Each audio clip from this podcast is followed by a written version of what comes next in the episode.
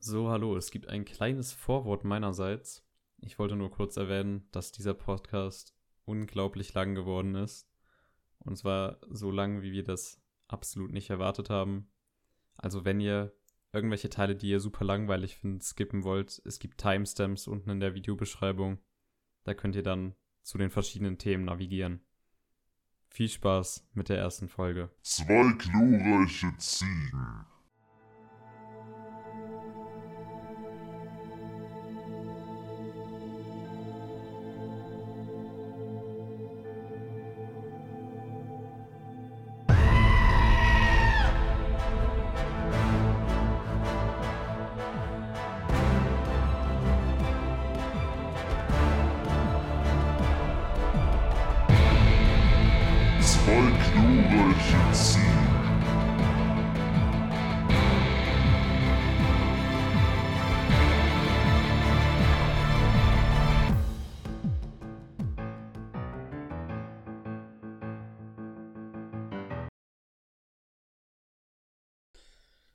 Herzlich willkommen zu der ersten Folge unseres Filmpodcasts Zwei glorreiche Ziegen. Auch herzlich willkommen, Jonas. Dankeschön, Fabian. Freut mich, immer wieder hier zu sein. Also das zweite Mal. Immer wieder. Und ähm, wir heißen natürlich euch ZuhörerInnen auch alle herzlich willkommen. Und ja, wir haben uns ein kleines Konzept für heute überlegt. Mit ein paar coolen Programmpunkten, denke ich. Ja. Ein paar dürfen das ja auch noch aus dem Vorstellungsvideo. Überhaupt Vorstellungsvideo. Wenn ihr nicht wisst, wer wir sind, schaut euch das Vorstellungsvideo von letzter Woche an. Das erste Video auf dem Kanal ist gar nicht so schwer zu finden. Und ja, da wird eigentlich alles Relevante gesagt. ja. Ebenfalls würde ich noch darauf hinweisen, dass wir Instagram haben und auf Instagram zwei glorreiche Ziegen, klein zusammengeschrieben, heißen und dort werden ebenfalls Sachen wie Abstimmungen und Möglichkeiten zum Fragen stellen halt vorkommen und coole Instagram-Posts. Yeah. Ja. da könnt ihr uns auch gerne folgen, wenn ihr Instagram hab, habt. Und genau. Wollte ich noch was sagen? Ich glaub, das-? War es circa so Instagram gesagt, letzte Folge gesagt. Ich glaube, Ja. ich glaube, wir haben es. Ah, ich wollte noch erwähnen. Im Vorstellungsvideo war so eine tolle Waveform zu sehen, halt um stimmt. uns herum, die unsere Stimme gezeigt hat. Die wird nie wieder vorkommen. Erstens, der Scheiß braucht Jahre zum Rendern. Wie sehe ich aus? Dass ich jetzt einen Podcast, der wahrscheinlich fast zwei Stunden gehen wird, dann zwölf Stunden rendern lasse, nur damit so eine Waveform da drum ist, die obendrein asynchron ist. Es war einfach im letzten Video, ihr könnt es gerne, euch gerne nochmal anschauen. Das hat mich äh, ein wenig genervt, um es nett auszudrücken. Am Anfang war alles super synchron und mit der Zeit wurde es einfach asynchron und am Ende hat es absolut nicht mehr auf die Stimmen gepasst und ich denke mir so, yo, wenn das Plugin so scheiße ist und es ewig dauert zum Rendern, warum sollte ich mir diesen extremen Aufwand machen? Zudem hören die meisten von euch wahrscheinlich sowieso nur zu, statt dauerhaft auf unsere Ja. schönen Videoscreen zu schauen. Und wenn wir bei Zuhören Also. sind, noch die Spotify-Sache vielleicht gerade. Ja, das können wir aber auch bei Fragen machen. Stimmt. Ja, dann äh, Weil Fragen, diese tolle Überleitung, perfekt. ist, ist ähm, schon das erste Thema, was wir gerade nochmal so abhaken wollen, bevor es dann wirklich tief in die Materie gibt. Ähm, wir haben auf YouTube so ein paar Kommentare bekommen. Und wir haben auch auf Instagram so ein paar Fragen bekommen, die wir dann einfach mal alle nacheinander beantworten, Ja, würde ich sagen. dann hau mal raus. Ja, ja. Ähm, ich gehe erstmal hier auf Instagram, nee, YouTube heißt die Plattform. Ich gehe erstmal auf YouTube durch. So was hier auf jeden Fall noch ansprechend ist. So, hier waren jetzt keine richtigen Fragen, aber ich wollte noch auf ein, zwei Kommentare eingehen. Einerseits ein Kommentar mit fünf Likes. Diesen Kommentar liken. Ey. Damit auch bei Spotify die Folgen kommen. Lieber Tom, wir haben abgemacht jetzt vor der Aufnahme. Wenn dieser YouTube-Kanal 50 Abonnenten erreicht, werden wir den Podcast auch auf Spotify bringen. Das ist nämlich ein Ein relativ kompliziertes Konzept. Und Ja. äh, wenn wir dann genug Zuschauer haben, Zuschau Zuhörer meinte ich, ZuhörerInnen, die uns da auch hören würden, dann machen wir das auf jeden Fall. Also 50 Abonnenten. Sagt euren Katzen Bescheid, euren Haustieren, euren Omas. Sollen euch mit alle euren Zweitaccounts ein. Richtig, und dritte Accounts und vierte Accounts, die ihr alle gemacht habt, um irgendwelchen Spielen gratis Truhen zu bekommen. und folgt uns auf YouTube, damit ihr dann auch den Podcast auf Spotify hören könnt. Das ist so eine richtig dreckige Masche zu sagen. So. äh, Und wir aktiviert die Glocke. Meilenstein erreichen, damit wir dann erst auf Spotify kommen. Bei 10.000 Kommentaren Bei 10.000 Kommentaren. springen wir aus dem Fenster Und klettern wieder hoch. und klettern wieder hoch. Genau. Aber nur der erste Stock. Ja. Dann hat noch der liebe Lukas P. einen Kommentar geschrieben, dass er einerseits Pitch Perfect sehr interessant findet, aber auch, dass er möchte, dass die Zuschauer bzw. ZuhörerInnen Mhm. mehr eingebunden werden und dass wir irgendwie diese drei oder vier Filme zur Auswahl stellen für halt diese Hausaufgabe jede Woche, damit die Zuschauer quasi mitentscheiden können, welche Filme von uns bewertet und geguckt werden. Das Problem mit der Sache ist Abstimmungen. Ich wollte das relativ locker lösen, weil ich habe schon bei anderen YouTube-Kanälen gesehen, ach ja, die haben ja diese Community-Funktion und mit dieser Community-Funktion kann man ja super Abstimmungen machen. Ich versuche diese Community-Funktion zu finden. Nach 10 Minuten finde ich heraus, die bekommt man erst ab 10.000 Abonnenten. Also ihr wisst, was ihr zu tun habt Ja. heute. Also für die Community-Funktion. Aber also über YouTube geht das halt dann leider nicht und dann hat Spo also nicht Spotify, Instagram. Instagram hat halt in den Stories auch diverse Funktionen, aber keine anständige, um irgendwie eine gute Abstimmung zu machen. Da kann man dann höchstens zwischen zwei Sachen auswählen. Ja. Also würde ich sagen, wenn ihr wirklich quasi uns Filme vorschlagen wollt, die wir gucken und darüber reden, dann schreibt einfach Kommentare mit Filmen Ja. oder sagt, yo, die Filme, die ihr geschaut habt, waren doof. Ja. Könnt ihr bitte ein anderes Genre nehmen oder so? Das, da können wir dann super drauf eingehen, aber momentan haben wir halt irgendwie nicht die Möglichkeit, euch drei oder vier Filme zur Verfügung zu stellen, wo ihr dann abstimmen könnt. Also nicht, also dann müssten wir wieder irgendwelche Straw-Pollings machen oder so, wo dann sowieso nur drei Leute draufklicken und ich weiß nicht, inwiefern das dann eine geile Abstimmung ist. Also, danke für das Feedback und äh, einfach, einfach Kommentare schreiben. Ganz ehrlich, es ist so, glaube ich, viel einfacher Ja. für die Zuschauereinbindung. Irgendwas noch auf YouTube, was hier. Ich glaube, äh, das war's, was wir gerade eben da gesehen haben.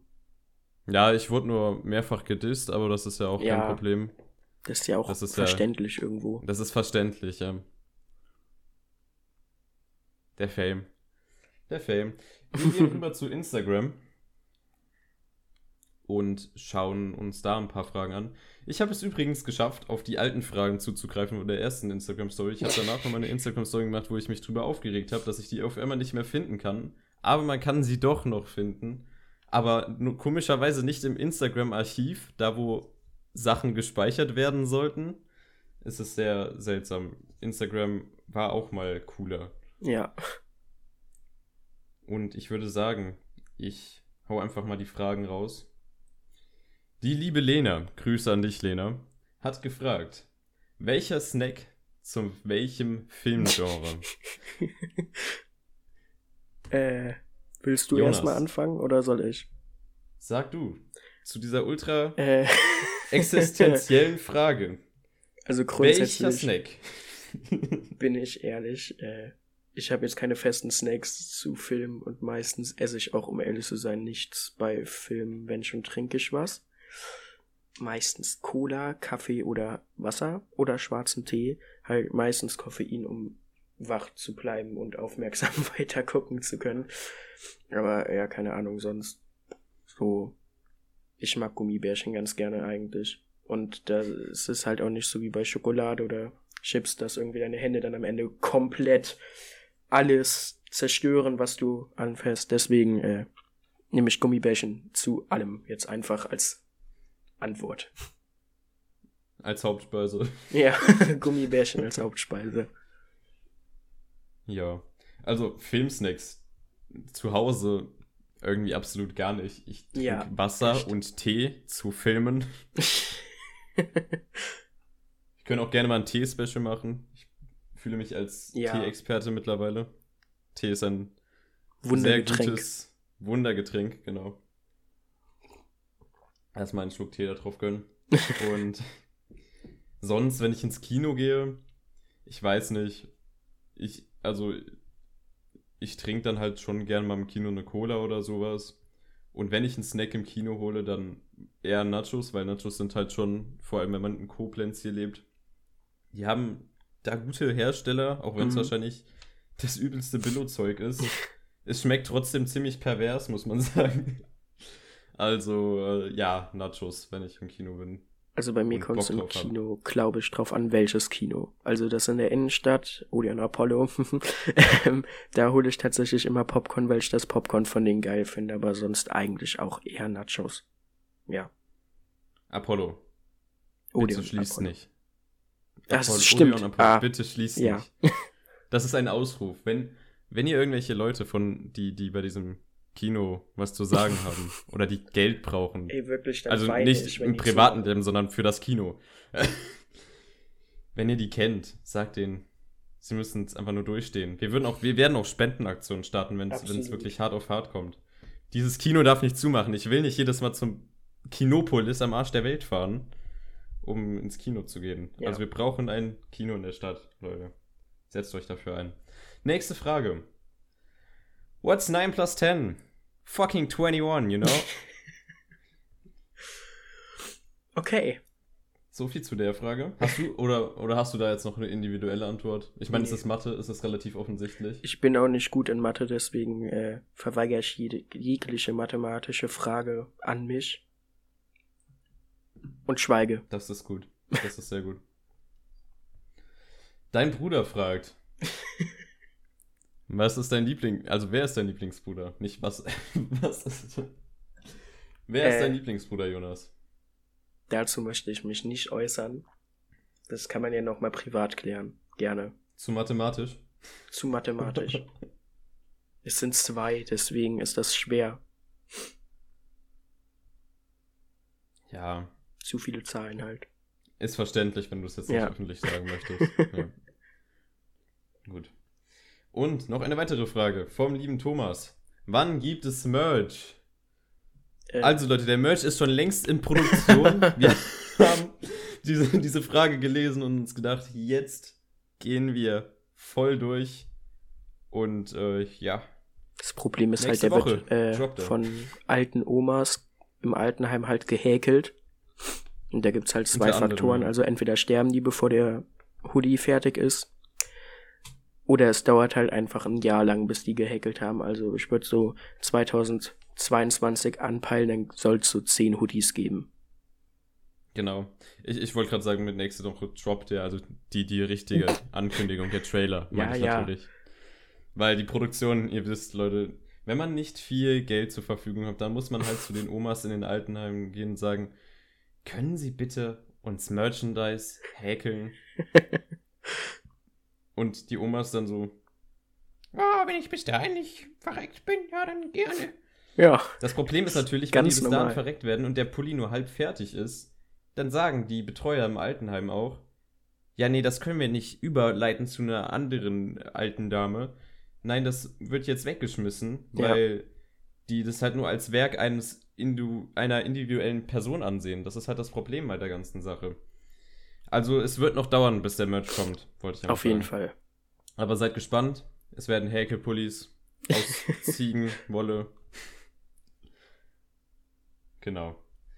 Weitere Fragen auf Instagram. Ich wechsle kurz auf die neueren. So. Liebe Lena, eine weitere Frage von dir. Meinung zum alleine trinken. Da kannst du denke, mehr sagen. Ich denke, sie meint äh, natürlich Tee und Natürlich. alles, was da drüber ist. Ja, alleine trinken. Ich weiß, die aktuellen Zeiten sind dramatisch. Aber Leute, kein Grund, zu der Flasche mit dem harten Zeug zu greifen. Wir sind hier kein Podcast, der irgendwelche Drogen in einer Art Ja. verherrlichen möchte. Ich muss auch zu meiner Schande gestehen. Oder was heißt zu meiner Schande? Also, ich trinke halt keinen Alkohol. Also alleine Cola trinken, alleine Tee trinken finde ich cool. Alkohol bin ich leider raus, da kann ich nichts zu sagen. Also ich persönlich sage, Alkohol alleine trinken hat für mich absolut keinen Reiz. Ich finde es einfach nur irgendwie fucking langweilig. Und ich bin eher jemand, der dann auf Feiern etwas Sich trinkt, aber- abschießt. Nein! Keine Verherrlichung. Alkohol ist eine sehr starke Droge. Liebe Kinder unter 18, geht sehr vorsichtig damit um. Wenn ihr über 18 seid, Macht geht vorsichtig damit um. Nehmt kein Brokkoli. Nehmt kein Brokkoli. Also doch, Brokkoli ist natürlich gesund. Also nicht der Brokkoli. Ihr versteht, nicht was den. Brokkoli. Ja, sonst alleine trinken ist es, es hat keinen Reiz. Irgendwie, ich äh, kann auch Probleme besser verarbeiten, wenn ich keinen Alkohol getrunken habe. Also, ich, ich denke, dass ich in nächster Zeit keine starke Alkoholabhängigkeit bekommen werde. Gott sei Dank. Meine Leber lässt grüßen. Nächste Frage. Absolut schlechtester Film, den ihr je gesehen habt, von der lieben Monika Julia. Hm, Fang du mal an, da muss ich kurz überlegen. Ja, hier die Verfilmung von Avatar, die Realverfilmung von Hm, ja. M. Night Shyamalan, oder wie er heißt. Ja, ja. Mr. Plot Twist. Die Legende von Aang. Es ist einfach nur, es ist traurig. Es ist Mhm. wirklich traurig. Also wirklich, wirklich schlecht. Vom Handwerklichen würde ich sagen, Emoji-Movie. Halt ganz klar, das ist wirklich nicht schön gewesen zu schauen. Aber mein absoluter Hassfilm aus irgendeinem Grund ist Valerian. Weil ich weiß nicht warum. Ich hatte richtig hohe Erwartungen an diesen Film damals, als ich den im Kino geguckt habe. Und ich wurde einfach nur hart enttäuscht. Ich war richtig enttäuscht von diesem Film und ich kann den ein- einfach nicht mehr schauen und ich mag den einfach nicht. Also, ich sag Valerian ist mein absoluter Hassfilm. Das war doch dieser, der, dieser Fantasy-Sci-Fi. Ja, genau. Ja, ich, ich, das Einzige, was zu dem Film weiß, dass ich im Urlaub war und mein ganzer Freundeskreis den dann irgendwie gucken war und als ich dann wiederkam, so, hä, Fabian, nee, wir haben jetzt schon alle gesehen, so, kein Bock mehr. Also, zweimal angucken ist jetzt auch nicht nötig. Ja, und Also das war meine hast Geschichte zu viel Valerian, verpasst. nie gesehen. Kaum Interesse. Ja. Und damit wären wir auch durch mit den Fragen. Ja. Ihr seid natürlich herzlich dazu eingeladen, für die nächste Folge des Podcasts wieder Fragen zu stellen. Gerne auch absurde Fragen, gerne auch irgendeinen Unsinn. Wir sind dafür sehr offen. Nächstes Thema.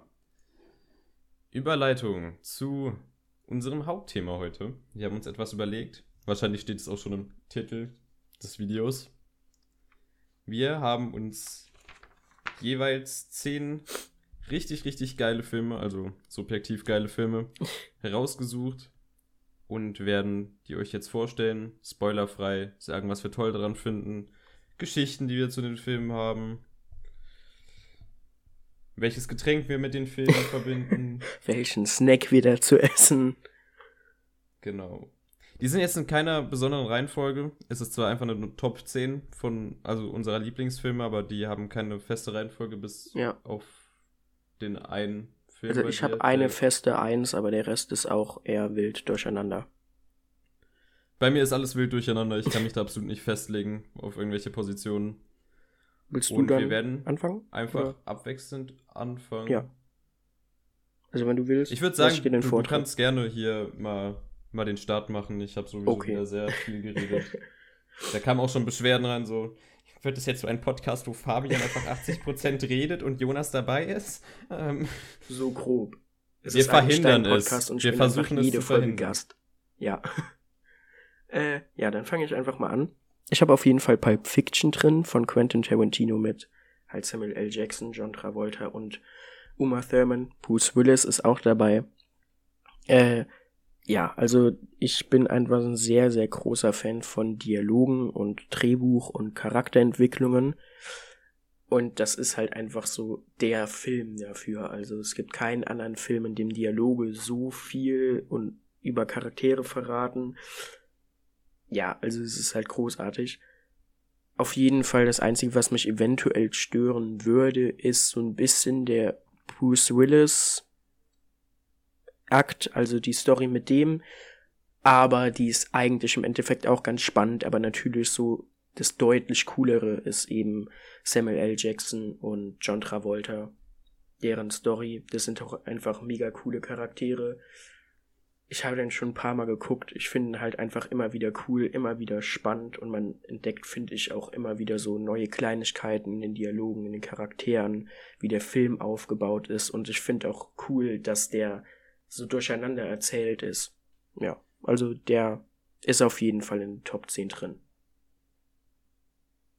Ja, es ist halt auch einfach ein Kultfilm mittlerweile. Also, Ja. was heißt mittlerweile? Es ist einfach, es ist Kult. Eigentlich schon seit der Veröffentlichung.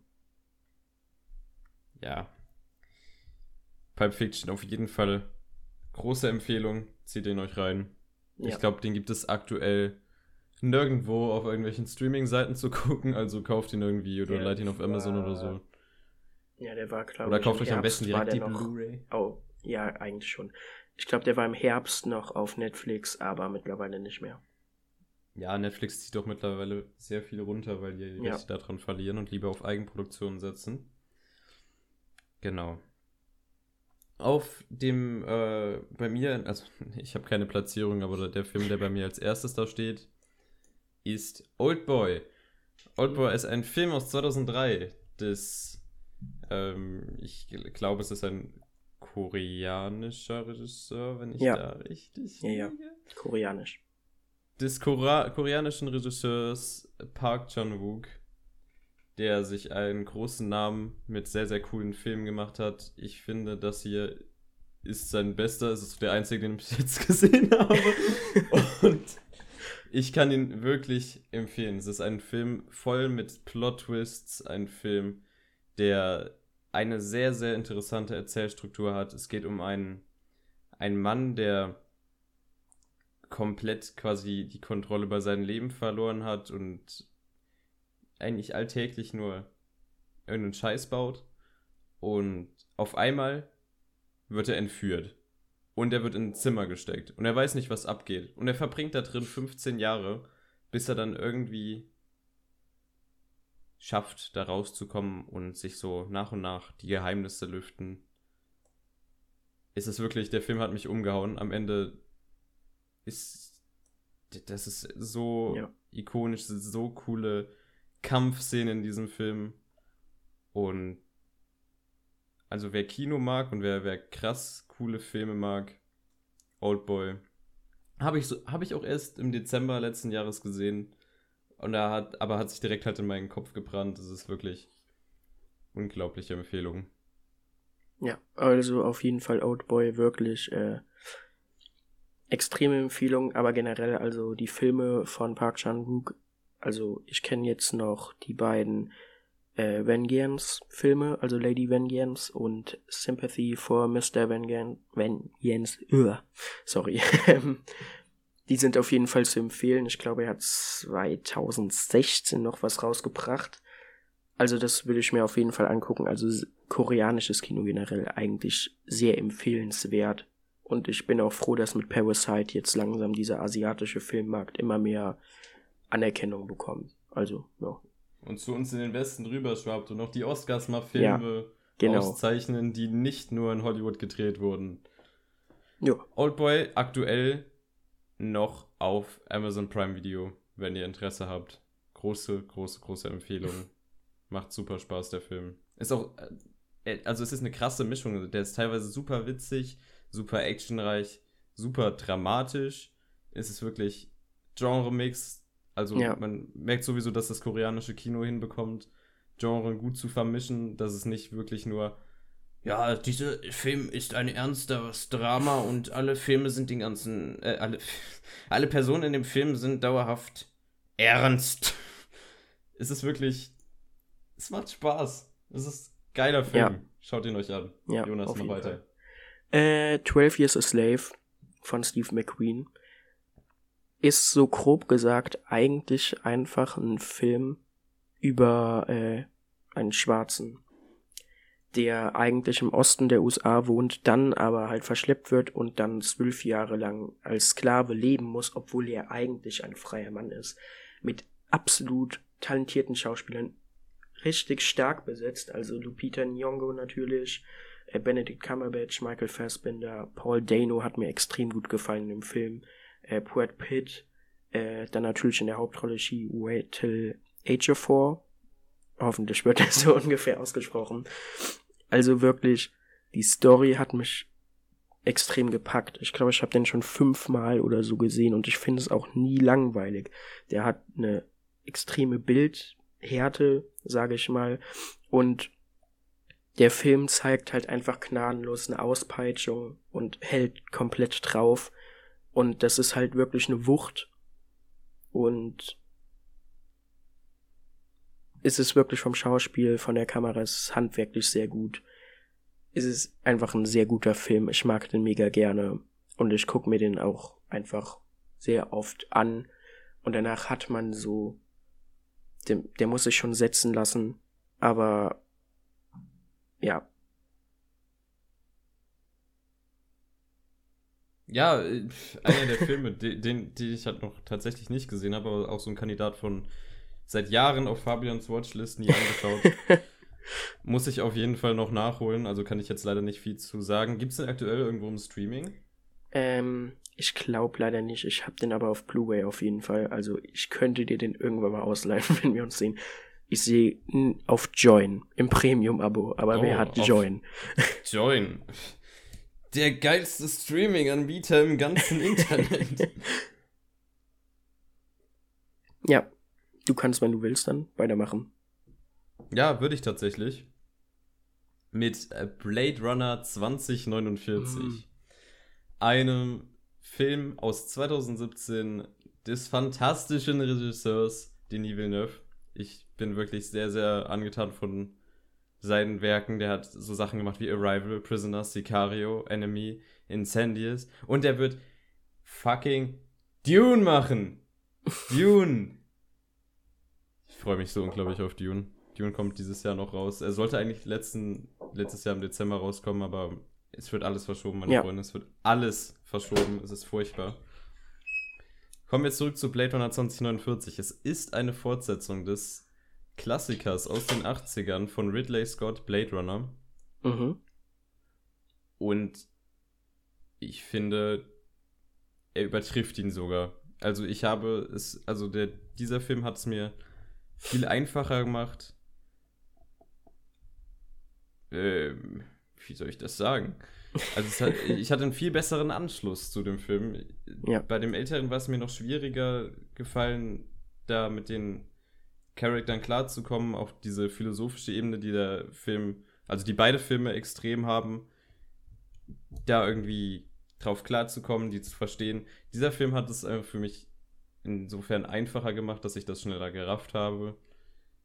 Ob das jetzt was Positives ist, für mich schon, für andere vielleicht so, wack, man muss ja nicht mehr nachdenken.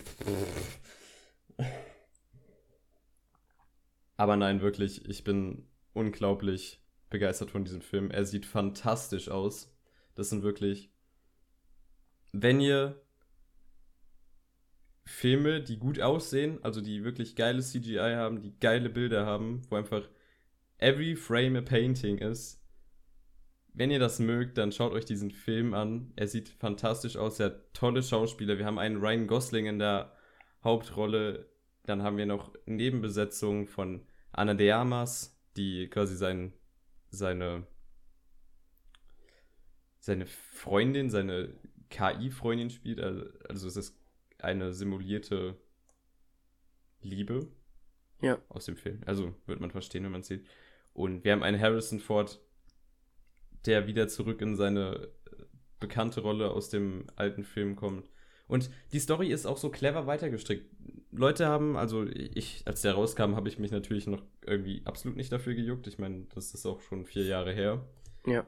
Aber damals haben die Leute gedacht, so, ja, jetzt bringen die wirklich eine Fortsetzung zu diesem alten Klassiker raus. Wie kann das denn gut werden? Es ist verdammt gut geworden. Dieser Film ist spannend. Er ist zwar ziemlich langatmig und man braucht auch, also der hat seine fast drei Stunden Laufzeit.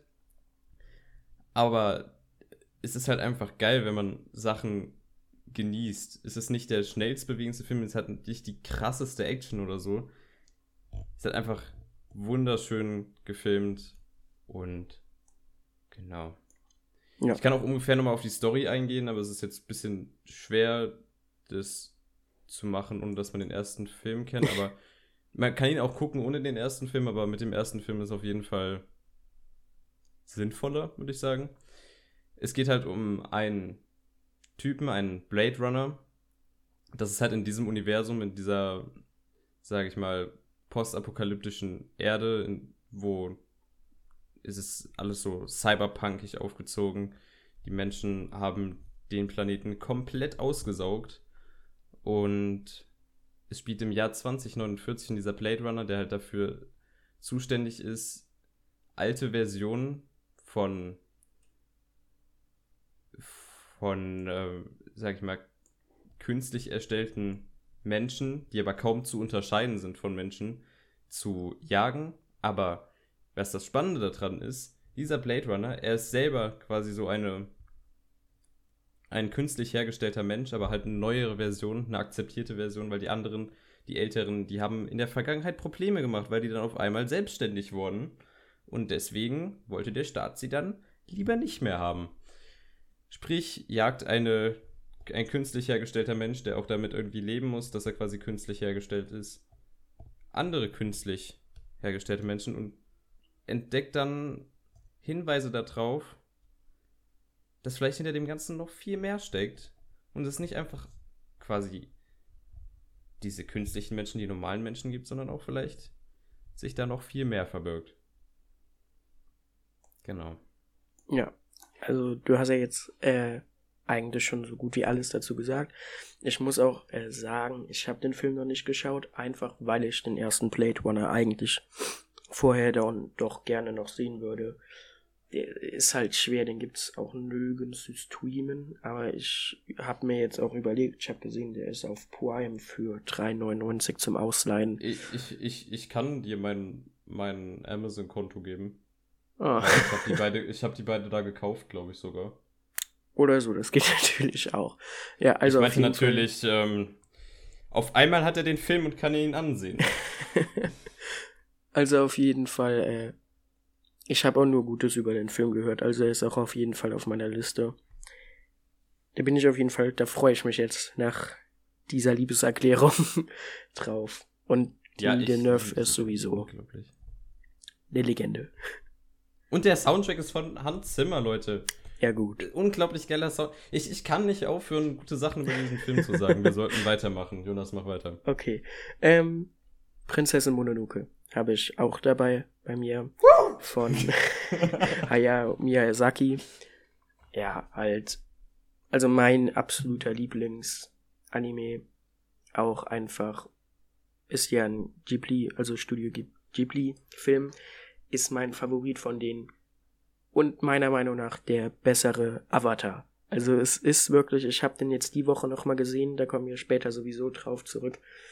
Es ist halt wirklich einfach Avatar, nur in besser, plausibler, die Charaktere sind auch viel sympathischer, man kann beide Seiten super verstehen, viel besser als bei James Cameron, aber das ist ein anderes Thema. Ja, du Auf musst erwähnen, dass du, dass du den Avatar-Film meinst, also mit den blauen Menschen. Ja, also die, der mit den blauen Menschen, natürlich. Ähm, ja, also der hat eine enorme Bildgewalt und ist auch wirklich teilweise sehr brutal und zeigt einfach deutlich, was man der Natur antut. Und der ist, das ist eine sehr po pointierte Kritik einfach, wie jeder Ghibli-Film, aber hier Das ist auch einfach sehr aktuell. Und ich meine, der Film spielt in einem sehr alten Japan und ist trotzdem mega aktuell jetzt noch. Und ja, die Bilder sind einfach sehr schön, super schön gezeichnet, die Charaktere sind super. Ja, der Film gefällt mir einfach mega, mega gut. Ja. Sag grob, worum es geht vielleicht. Stimmt. Also. Ja, also äh, es geht eben, also es spielt im alten Japan, wie schon gesagt. Und da gibt es einen Krieger, das ist Ashitaka und der wird von einem Dämon, äh, ja, verletzt und hat deswegen an seinem Arm jetzt eine Wunde, sage ich mal, die nicht weggeht. Und eigentlich geht er zum Sterben in den Westen, weil ihm eben gesagt wird, dort sind komische Sachen, die vor sich gehen. Und im Westen ist eben Krieg. Die Menschen haben dort äh, Schusswaffen entdeckt und hergestellt und der ist dann eben im Wald. Im Wald des Gott des Waldes. Und dort sind auch Götter in Form von Wölfen und Wildschweinen und Affen. Und dort ist eben auch Sun, die eigentlich auch ein Mädchen ist, also ein Mensch, aber sie wurde von diesen Wölfen großgezogen und fühlt sich auch als Wolf. Ja, und dann äh, kämpfen die eigentlich gegeneinander, so gesehen. Der Wald kämpft gegen die Menschen, die eben den abholzen. Der, sie sagen halt, sie werden angegriffen von dem Wald. Und ja, der Wald und seine Bewohner, die wehren sich eben dagegen. Also wirklich ein sehr, sehr schöner Film, absolut empfehlenswert, aber auch teilweise sehr brutal und traurig und wirklich einfach heftig. Also der verschont einen nicht, der ist sehr genau in dem, was er aussagen will. Ja, ich liebe diesen Film auch. Unglaublich. Ich habe ja letztes Jahr quasi zum ersten Mal in meinem Leben diese ganzen Ghibli-Filme nachgeholt. Mhm. Und dieser Film ist wirklich fantastisch. Und er ist quasi auch eine Antwort darauf, wenn irgendjemand sagt so, ah ja, diese Ghibli-Anime-Filme, das sind doch diese Kinderfilme, oder? Ja. Holy shit, nein! Ey, oder die Film letzten Glühwürmchen, schau dir das mal an. Der, der absolut verdienter FSK 12, ich würde das keinem Kind so viel zeigen. Echt also, nicht, nee. Aber er hat halt seine extrem gute Message, einen wunderbaren Soundtrack wie fast alle Ghibli-Filme. Ja. Und es ist einfach, es ist Kunst. Es ist so detailvoll und schön Absolut. animiert. Schaut euch, schaut euch die Ghibli-Filme an. Wir, wir, kommen, also meine Liste ist ja noch nicht fertig und äh, ich will nichts sagen, aber da kommt vielleicht auch noch ein Film vor. Ich würde einfach dann weitermachen. Ja. Ich glaube, zu dem Film wurde jetzt alles gesagt. Schaut ihn euch unbedingt ja. an. Wie zu allen Filmen, die hier eigentlich sind, schaut sie euch an. Leute, es bereichert nur euer Leben. Obwohl der Film, der jetzt von mir als nächstes kommt, schaut ihn vielleicht nicht an, wenn ihr so paar Probleme mit Horror habt, denn mein nächster Platz äh, ist Hereditary von ja. Ari Aster aus 2018. Es geht um eine Familie, deren Großmutter stirbt und auf einmal passieren seltsame Dinge mit den einzelnen Familienmitgliedern. Und es scheint alles darauf hinzuweisen, dass es irgendwas mit ihren Vorfahren zu tun hat. Und es ist auch etwas übernatürlich und es geht halt, es ist quasi nicht so ein Horrorfilm, der auf die krassen Schockmomente setzt und Jumpscare, Jumpscare, Jumpscare. Und hier ist böse und da ist gut, sondern es ist, entwickelt sich so eine sehr, sehr, sehr unwohle Stimmung. Anfangs denkt man nur so, ja, da wird jetzt sicherlich nichts Übernatürliches passieren. Das ist ja, die, die haben einfach alle nur einen an der Klatsche und sonst. Ja Sonst passiert ja jetzt auch wahrscheinlich nicht viel, oder? Aber es entwickelt sich zu einem Ende, was so verstörend ist, so übernatürlich, seltsam und dann gibt es diese paar Schockmomente, die auf, also aufgrund dessen, dass sie halt so selten vorkommen und dass sie wirklich so extrem gut platziert sind, die dir dann wirklich total ins Gesicht boxen und ja. denkst so, was geht denn hier ab? Dazu muss man sagen, dass der Cast auch perfekt in diesem Film quasi ist. Es gibt hier eine Toni Collette, eine ist eine sehr renommierte Schauspielerin, die auch in schon extrem vielen Filmen mitgespielt hat, die eine Bombenperformance in diesem Film leistet als Familienmutter, Ja, die quasi, die auch der Hauptcharakter ist und mit der wir quasi versuchen, dieses Geheimnis zu lüften, warum diese seltsamen Dinge mit der Familie passieren, seitdem die Großmutter tot ist. Und an der wir halt auch einfach sehen, wie der ihre Psyche aufgrund dessen, dass es halt immer abgefuckter wird, kaputt geht. Unglaublicher Film. Wirklich, wer, wer Horror mag und wer quasi guten Horror mag und wer sich auch einfach mal Zeit nimmt und auf so einen Film einlässt. Ich saß damals wirklich, als ich den das erste Mal gesehen habe, in meinem Bett und habe mir gedacht, yo, shit. ja.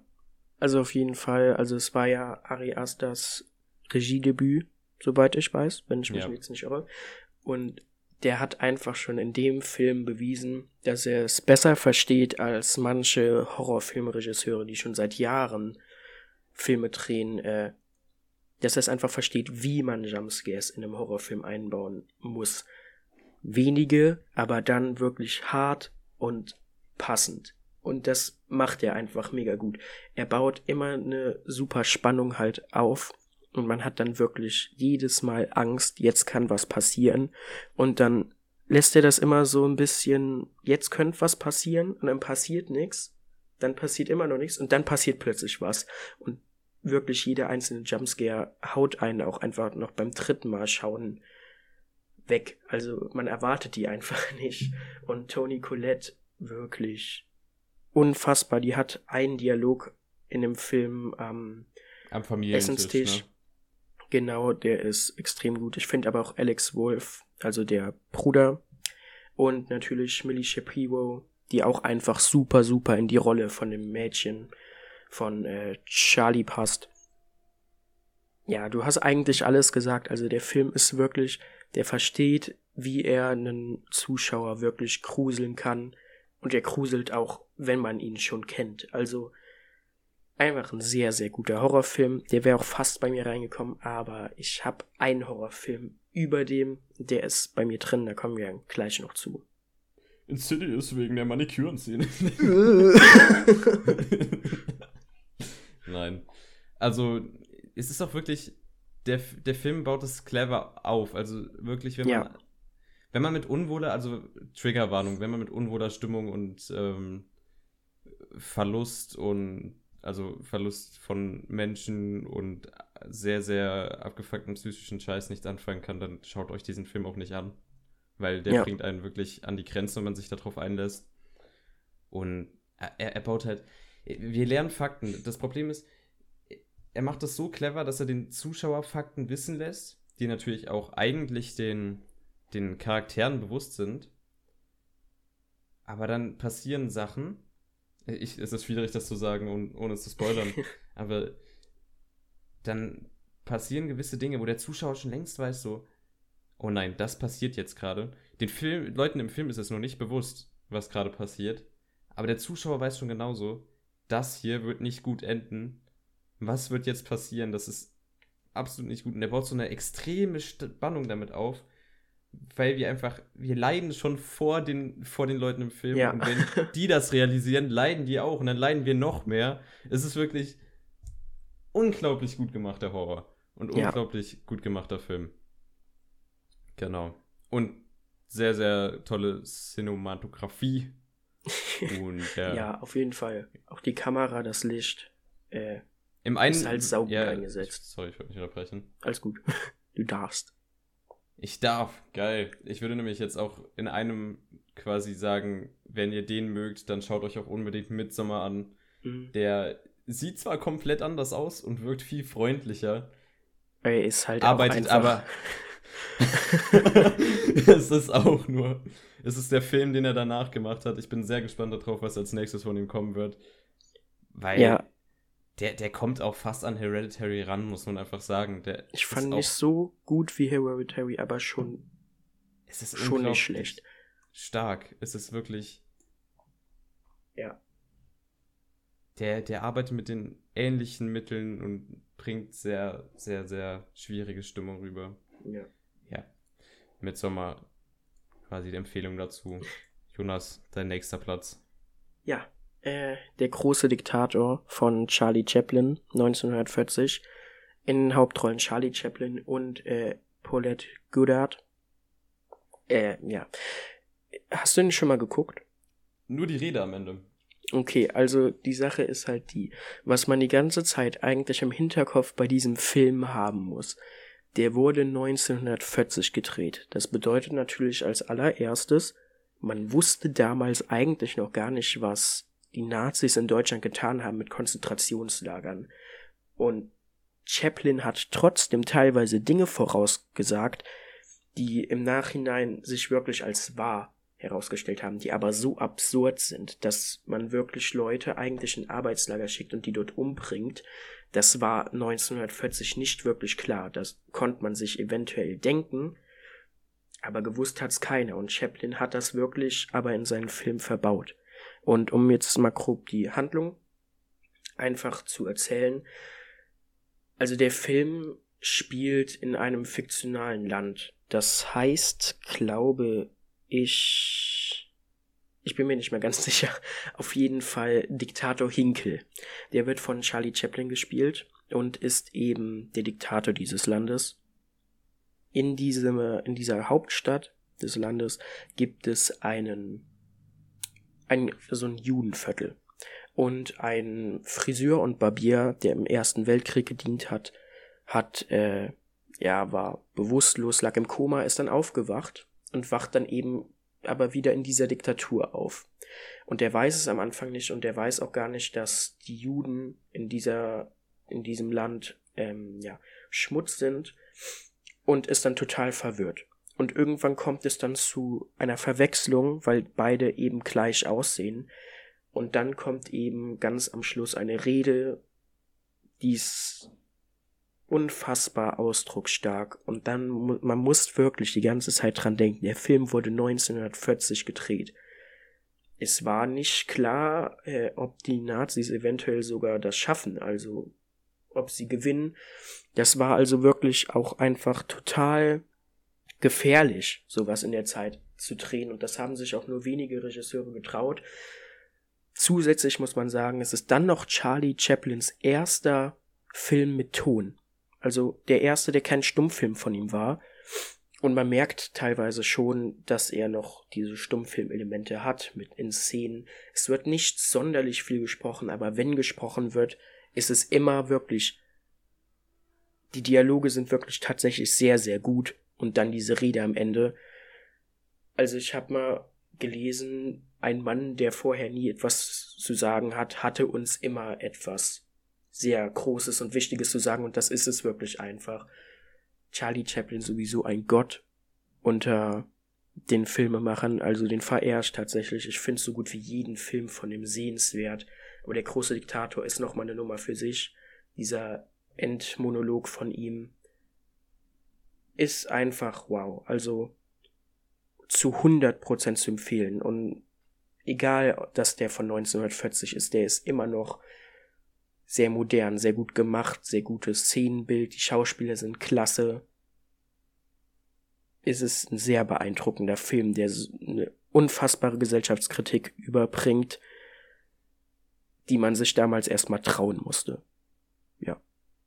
Ja, Charlie Chaplin, was soll man sagen? Es ist wirklich, man, man muss sich davor verneigen. Keiner von uns kann wirklich heutzutage noch einschätzen, in welcher Situation die sich damals da befunden haben. Es hat Krieg geherrscht und dieser Mann hat sich getraut, wirklich so eine, eine ausdrucksstarke Message hervorzubringen. Ja. Ja, alle Ehre. Alle Ehre, dieser Mann. ja, was soll man sagen? Ist das wirklich. Ich, ich kann sagen, dass dieser Film. Der wäre komplett. Also alle Versionen, die es von diesem Film gibt, wären verbrannt worden. Hätten die Ja. Nazis irgendwie geschafft diesen Krieg zu gewinnen, haben sie ja Gott sei Dank nicht. Genau. Ja, Absolute wenn- Empfehlung. Also muss ich auch noch komplett Ja. anschauen. Also gibt es den im Streaming oder? Äh, Amazon Prime, soweit ich weiß. Müsste Dann der eigentlich sogar den- zu sehen sein. Auf jeden Fall mal reinziehen. Ich wollte auch noch sagen, wenn ihr Hereditary sehen wollt, den gibt es nirgendwo aktuell. Stimmt. Aber der ist momentan auf 3 Euro runtergesetzt, das habe ich gestern gesehen. Also wenn man den jetzt Ja, dann- will. Leitet ihn euch aus, wenn, wenn ihr wirklich extrem Bock drauf habt. Sonst wartet, bis er im Streaming ist oder kauft ihn euch als Blu-ray. Genau. dann Mein nächster Platz. du. Ja. Ein Film, der 2019 beziehungsweise Anfang 2020 extrem große Wellen geschlagen hat. Der erste fremdsprachige Film, der mit dem Ah. Oscar des besten Films ausgezeichnet wurde. Ich rede natürlich von Parasite von Bong Joon-ho aus dem Jahr 2019. Was Ja. für ein Brett. Also wirklich. Ich kann nicht sagen, wie unglaublich verdient dieser Oscar war. Dieser Film macht so vieles richtig. Der hat eine tolle Besetzung, der hat eine spannende Story. Er ist ein extremer Genre-Mix. Er ist manchmal sehr, die witzigste Komödie. Er ist manchmal absoluter Horror, Drama, aber auch Thriller-Elemente. Es ist so eine tolle Vermischung von diesen verschiedenen Emotionen und diesen verschiedenen Arten zu erzählen, dass du einfach die ganze Zeit nur im Kino sitzt und denkst, jo, was passiert als nächstes? Ich kann nicht abwarten, was, was als nächstes passiert. ja. Vor allem der Regisseur schafft es, ich würde sagen, dieser Film läuft relativ geradlinig bis zur Mitte. Und bis dahin denkt man sich so, ja, eigentlich läuft er hier zu geradlinig. Irgendwas muss noch passieren. Und dann passiert etwas. Und von da an ist es einfach nur absolut chaotisch und verrückt. Und dieser Film. Unglaublich. Ich mache mal kurz eine Zusammenfassung, worum es geht. Ich denke, das wäre nicht schlecht. Es geht äh, um eine Familie, die, also es gibt actually um zwei Familien, die in Korea leben. Einmal eine sehr, sehr arme Familie, die wirklich in einer Kellerwohnung, also so eine Halbkellerwohnung, in einem sehr, sehr, sehr armen Viertel lebt und gucken muss, dass sie sich mit äh, diversen Jobs halt über Wasser halten. Und dann geht es um so eine reiche Familie, die in so einer richtig geilen Villa, sehr, sehr weit oben, alles gepflegt, die, die, die wohnen da und es ist einfach ein komplettes Gegenteil. Ja.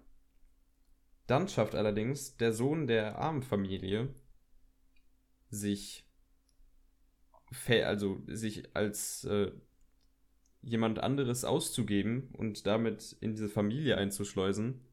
Und dann versuchen die halt nach und nach, weil die Familie zahlt halt extrem gut, versuchen die sich halt nach und nach, diese ganze arme Familie bei denen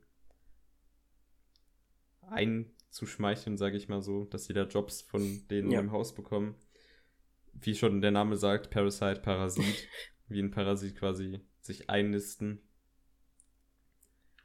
Und dann kommen da die Dinge, mit denen niemand erwartet hat. Also auch nicht umsonst auf Letterbox der bestbewerteste Film aller Zeiten. Es ist so eine, der hat auch auf einer anderen Ebene so eine geile Gesellschaftskritik und zeigt einfach diese Probleme zwischen arm und reich und inwiefern Menschen dann doch immer noch gleich ticken. Es ist, du kannst diesen Film ansehen und du findest jedes Mal was Neues. Jedes Mal eine neue Message, die da eingebaut wurde. Jedes Mal ein neue, neues bildsprachliches Element, dass der Regisseur, der absolut weiß, wie er, was er machen muss, wie er mit dem, mit den Schauspielern und dem, was er gegeben hat, umgehen muss, ist wirklich. Schaut ihn euch an auf Amazon Prime Video. Kostenlos zur Verfügung. Wer es noch nicht getan hat, schaut euch diesen Film an. Unbedingt. Ja. Ja, also, äh, du hast ja schon relativ viel gesagt. Ich finde die Schauspieler auch einfach wirklich, die machen alle durchweg einen super Job. Zu Recht den Oscar gewonnen, obwohl ich, ich sag jetzt mal zu meiner Schande gestehen muss, ich habe einen in meinen Top 10, der ist aus dem gleichen Jahr, Und ich habe Parasite nicht bei mir drin. Oh, Äh, oh nein. es ist halt wirklich einfach. das ist halt, äh, ja, so ein bisschen mein Geschmack, sage ich mal. Aber ich finde Parasite wirklich sehr beeindruckend. Ich würde dem, also ich gebe dem auch fünf Sterne in, auf Letterbox. Einfach unfassbar beeindruckend. Also Parasite ist auch so ein Film, den guckst du und danach bist du auch erstmal sehr, also du kannst nicht sofort über den Film urteilen, du musst wirklich mal eine Nacht drüber schlafen und wirklich so verarbeiten, was du dann vor allem am Ende gesehen hast. Also absolut empfehlenswert, sollte man sich angucken. Ich glaube, es ist auf Prime auch momentan, oder? ja, genau. Dann erst recht, also Parasite, absolute Empfehlung. Auch einfach einer der besten Filme der letzten Jahre so. Auf jeden Fall. Hau raus. Nächster Platz. Jo. Äh, so. Als nächstes hätte ich Grand Budapest Hotel von Wes Anderson äh, mit Ralph Fiennes und Tony Rivolowi. So ähnlich. Allen möglichen anderen Stars, die Und, du allen irgendwo schon möglichen. mal Also gesehen das sind hast. natürlich, das sind natürlich so die beiden Hauptfiguren. Wes Anderson generell sowieso erstmal grundsätzlich einer meiner beiden Lieblingsregisseure. Zum anderen kommen wir später noch. Da habe ich auch einen Film drin. Ich mag einfach erstmal sehr den Stil von Wes Anderson. Ich liebe diese Kamera, die der immer benutzt. Denn die baut das alles in so eine Box und es wirkt mehr wie so ein wie so ein Theaterstück ab und zu. Er weiß halt einfach, wie er die Kamera einsetzt, wie er seine Schauspieler gut in Szene setzen muss. Und du musst gar nicht viel machen, denn das Bild drückt bei Wes Anderson immer sehr, sehr viel aus. Ich mag seinen Schnitt, ich mag seine Kulissen jedes Mal, der hat wunderschöne Kulissen, auch teilweise miniaturmäßig nachgebaut. Einfach, also wirklich Grand Budapest Hotel eben sein bester Film meiner Meinung nach. Er hat noch äh, Fantastic Mr. Fox, den habe ich aber nicht mit reingenommen, weil ich gedacht habe, Wes Anderson, ein Film reicht. Ich will nicht übertreiben. Äh, auf jeden Fall äh, einfach ein sehr, sehr schöner Film. Hauptsächlich eine Komödie, hat teilweise aber auch etwas zu sagen. Es geht ihm grundsätzlich um ja das Grand Budapest Hotel. Das ist in den 30ern, glaube ich, in den 30ern eben ein sehr, sehr großes und bekanntes Hotel, wo diese, ja, so die reichsten Leute eben Europas gastieren. Und dann spielt er eben so mit dieser Nazi-Zeit, dass die Nazis aufkommen, dass dann auch der Krieg ausbricht. Und es ist eine Liebesgeschichte, es ist ein Drama, es ist eine Komödie, du hast wirklich alle Aspekte, die Charaktere wachsen ja ins Herz, es ist wirklich ab und zu einfach traurig, obwohl man das gar nicht so erwartet. Aber er bringt einen halt auch sehr laut zum Lachen. Und Wes Anderson spielt eben auch mit drei verschiedenen Zeitlinien, wo eine sehr zurückgestellt wird. Die kommt, glaube ich, nur am Anfang kurz vor. Aber er führt einfach den Zuschauer perfekt in die Geschichte ein. Man muss nicht viel nachdenken, man lässt sich einfach, so gesehen, er nimmt einen an die Hand und führt einen einfach durch die Geschichte. Und dieser Film ist mehr wie eine Erzählung. Dir wird einfach der Film erzählt und du sitzt da und kannst es genießen. Also einfach ein sehr toller Film. Ja, auch letztens nochmal gerewatcht. Ich bin da voll auf deiner Seite. Ich glaube, du hast da nochmal eine etwas größere Liebe als ich zu dem Film. Ja, Ich finde ihn aber trotzdem unglaublich gut. Ich weiß nicht, was für ein Krach gerade bei mir im Hintergrund abgeht, aber ich denke, das müssen wir einfach akzeptieren. ja, Wo war ich stehen geblieben? Genau. Ähm, Wes Anderson, überhaupt dem sein Stil ist es, ist es wirklich was anderes, aber es ist wirklich auch wieder pure Kunst. Es ist, Ja. sticht heraus. Es sticht heraus. Es ist wirklich, wer Wes Anderson nicht mag, ich kann das extrem nachvollziehen, ja, aber wenn man diesen Stil nicht mag.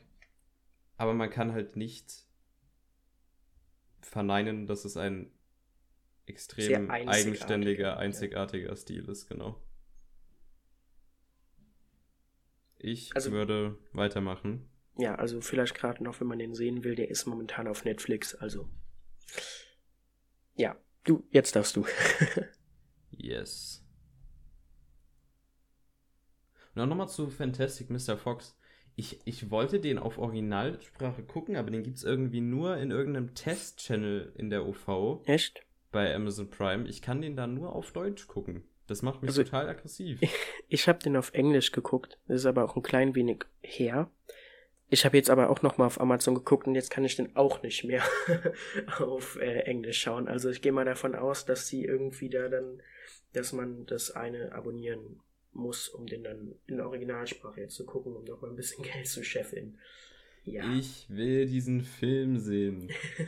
auf, verständlich. auf Also- Englisch. Ach man. Okay. Ähm, machen wir weiter mit meinem nächsten Film. Da nehme ich als Repräsentant einer unglaublichen Trilogie, die zahllose Oscars gescheffelt hat, eine vorab unverfilmbare, unverfilmbar geltende Trilogie Ja. unglaublich umgesetzt hat. Es ist natürlich Herr der Ringe. Und ich habe Herr der Ringe, die Gefährten, den ersten Teil, The Fellowship of the Ring, herausgesucht. Als meinen liebsten der drei Filme, würde ich tatsächlich sagen. Mhm. Weil ich ihn auch, glaube ich, am meisten von denen gesehen habe. Was soll ich zu Herr der Ringe noch sagen? Es ist ein Epos, ein, ein Fantasy-Epos, welches 2001, 2 und 3 nacheinander erschienen ist. Also der erste Teil kam 2001 raus, ist von Peter Jackson gemacht, der erstaunliche Ähnlichkeiten zu einem Hobbit hat. und es geht Schon halt ja. um die Geschichte des jungen Frodo Beutlin, der durch Umwege auf einmal an einen Ring drankommt, der extreme Macht hat und unbedingt zerstört werden muss. Und er wird dann eben von einem Zauberer namens Gandalf auf die Reise geschickt, diesen Ring zu zerstören in Mordor. Im Land der Finsternis, wo die Schatten drohen.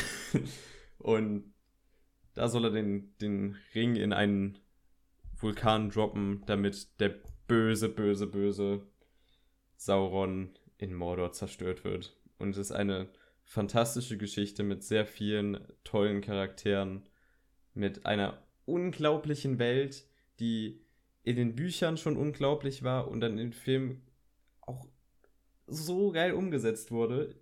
Ich will unbedingt nach Neuseeland. Ich will Ja, da sehen, wo die gedreht haben. Das muss einfach nur unglaublich schön sein. Diese Landschaftsaufnahmen und die Musik und überhaupt, ich, ich habe den als Kind das erste Mal gesehen und direkt verliebt. Und ja. was soll ich sagen? Tolle Besetzung. Ich muss auch nichts mehr zu Herr der Ringe sagen. Es ist ein Fakt, dass das einfach unglaublich geil ist. Und Leute, wenn ihr kein Herr der Ringe gesehen habt, schaut euch an. Schaut Schande. in der Ultra Extended Edition an, wo jeder Film mindestens dreieinhalb Ja, Stunden lang vier ist. Stunden, glaube ich, fast jeder von denen. Man muss sich die, also wenn ihr mich persönlich kennt, ich, ich habe auch die Blu-rays, ich kann es ausleihen. Man muss sich einfach diese Filme gönnen. Manchmal denkt man vielleicht so, yo, das ist jetzt schon voll lang und äh, das ist Fantasy und ich mag Fantasy ja nicht so. Man muss sich auch drauf einlassen und man muss einfach genießen. Ich habe letztes Jahr auch die Chance gehabt, unser tolles Kino, Odeon Apollo. Mhm. Ja, ja. das ja. hat äh, die Herr der Ringe-Filme nochmal im Kino gezeigt und ich hatte die Möglichkeit, zwei von denen nochmal im Kino zu sehen. Und es ist halt kein Vergleich im Kino nochmal so viel geiler. Ja. Oh. mein Gott, das war einfach das. Ich, ich liebe diese Filme und den ersten ganz besonders. Schaut es euch an, wenn ihr es noch nicht getan habt. Herr der Ringe. Ja. Also ich stimme dir auf jeden Fall zu. Also als allererstes mal absoluten Respekt an Peter Jackson, dass der es wirklich geschafft hat, so ein Riesenbuch, was er wirklich, also man hat wirklich gesagt, das ist nicht verfilmbar, das geht einfach nicht, das ist viel zu groß, viel zu ausschweifend, aber der hat es wirklich perfekt hingeschafft. Besser hättest du es nicht machen können, finde ich. Also der hat wirklich alles, was wichtig ist, reingepackt und die Filme sind lang, aber sie sind noch schaubar. Und du kannst sie auch einfach schauen, weil keine Minute Langweile aufkommt. du kannst schon sagen, manche Storyakte sind vielleicht nicht so spannend wie die anderen, aber am Ende interessierst du dich dann doch für jede einzelne Story und du saugst das so auf und ehe du dich versiehst, hast du dann fast vier Stunden lang Herr der Ringe geschaut. Ja, also die Filme sind auch einfach ein Erlebnis, die ziehen einen in den Bann, die sind absolut schön und Neuseeland, also mit Neuseeland hat man auch einfach die perfekte Kulisse für die Filme gefunden. Also besser hättest du die komplette Landschaft nicht darstellen können. Ja. Man kann nicht mehr zu sagen, außer Ja. absolute Zu. Filmkunst. Klassiker, würde ich sagen. Wir verbeugen uns.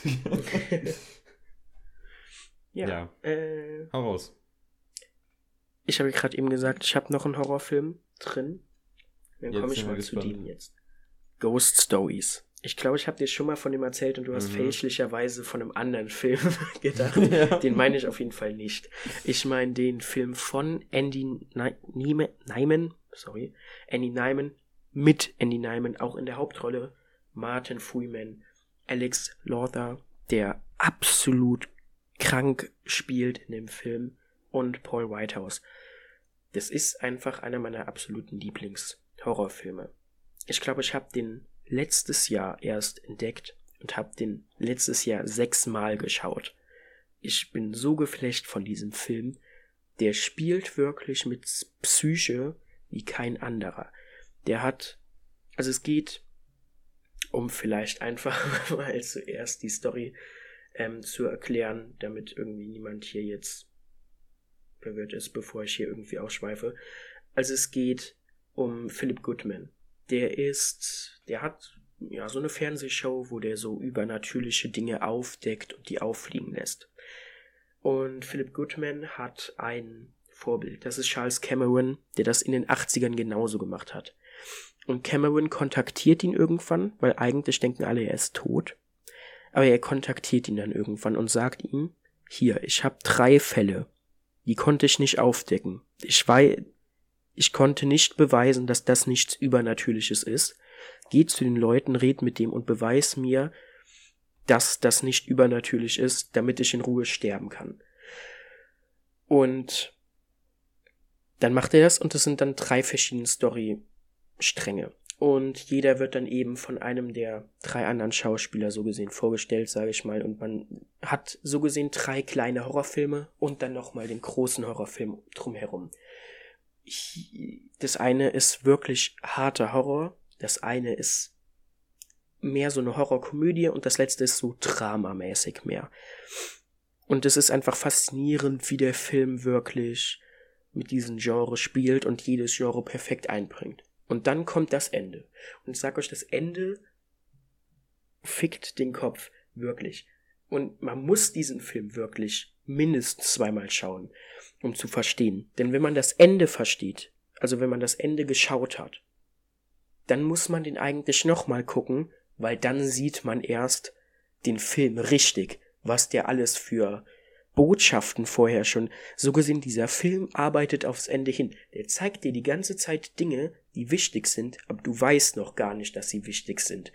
Und das ist wirklich geisteskrank. Das hat kein Film vorher bei mir geschafft, dass ich so geflecht war, dass ich den direkt dreimal am Stück alleine schon geschaut habe, um den richtig zu verstehen. Also Ghost Stories absolut, absolut zu empfehlen. Ist mein absoluter Lieblingshorrorfilm. Und den werde ich locker auch dieses Jahr noch mal sechsmal mindestens schauen. Ja, noch nicht gesehen. Trotz deiner Empfehlung. Gibt's den irgendwo? Äh, ich guck mal ganz kurz. Amazon Prime wird mir angezeigt. Ich bin mir nicht ganz sicher. Ja, werde ich auf jeden Sonst Fall noch den auch. nachholen, wenn du so hart von dem schwärmst. Ja. Genau. Ich würde sagen, aufgrund dessen, dass wir uns sehr viel Zeit lassen, mache ich einfach direkt weiter, ja. ohne hier noch großartig auszuschweifen. Denn mein nächster Film ist ein so extrem unbekannter Film, ein fünfter Teil einer Reihe oder ein zweiter Teil einer Reihe, je nachdem, wie Menschen sich identifizieren. es ist, ähm, es ist Star Wars 5, das Imperium schlägt zurück. Der mit Abstand beste Star Wars-Film der Reihe. Was soll ich sagen? Ja. Ich liebe diesen Film. Es geht um. Es ist die Fortsetzung des originalen Star Wars. Es geht weiter um unsere Hauptcharaktere Luke Skywalker, Han Solo und Prinzessin Leia. Und diese haben ja in dem Film davor das Imperium nicht unbedingt glücklich gemacht. Ja. Und werden nun angegriffen und müssen sich verstecken. Und es sind quasi den halben Film auf der Flucht. Und dieser Film hat einfach, der hat alles, was ein guter Star Wars-Film braucht. Der hat einen Plot-Twist am Ende, der extrem stark war für damalige Verhältnisse, wo, sag ich mal, noch kein M. Night Shyamalan ja. es zum Klassiker gemacht hat, dass in jedem Film 30 Plot-Twists sein müssen.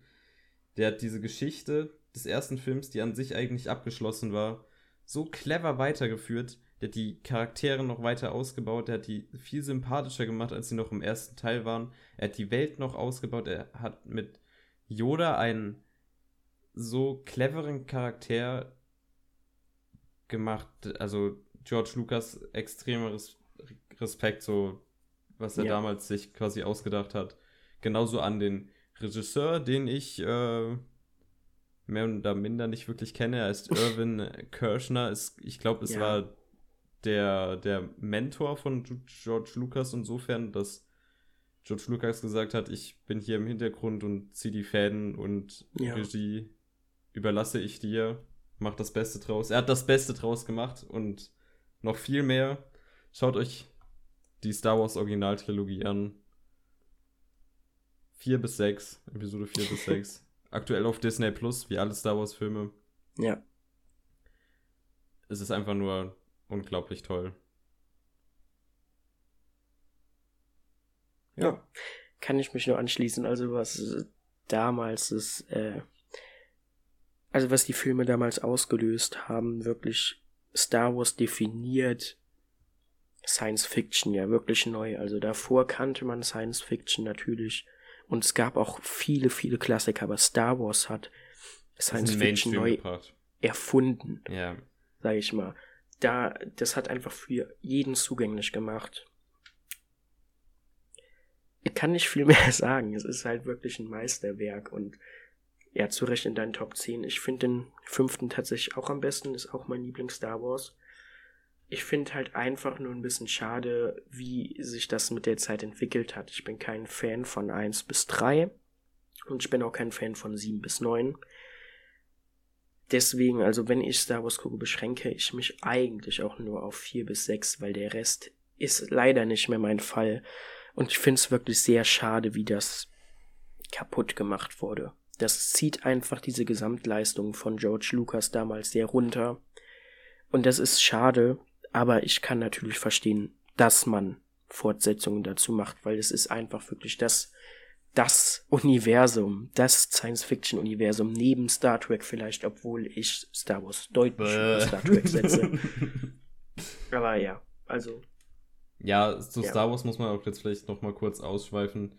So, ich persönlich, ich finde die Originaltrilogie ist mit Abstand die beste der ja. drei Trilogien ich kann der, der Prequel-Trilogie so einiges abgewinnen, weil einerseits sehe ich die Ideen, die George Lucas gehabt hat, die auch wirklich gut sind. Sie sind halt einfach nur mhm. kacke umgesetzt, muss man in der Hinsicht sagen. Ja.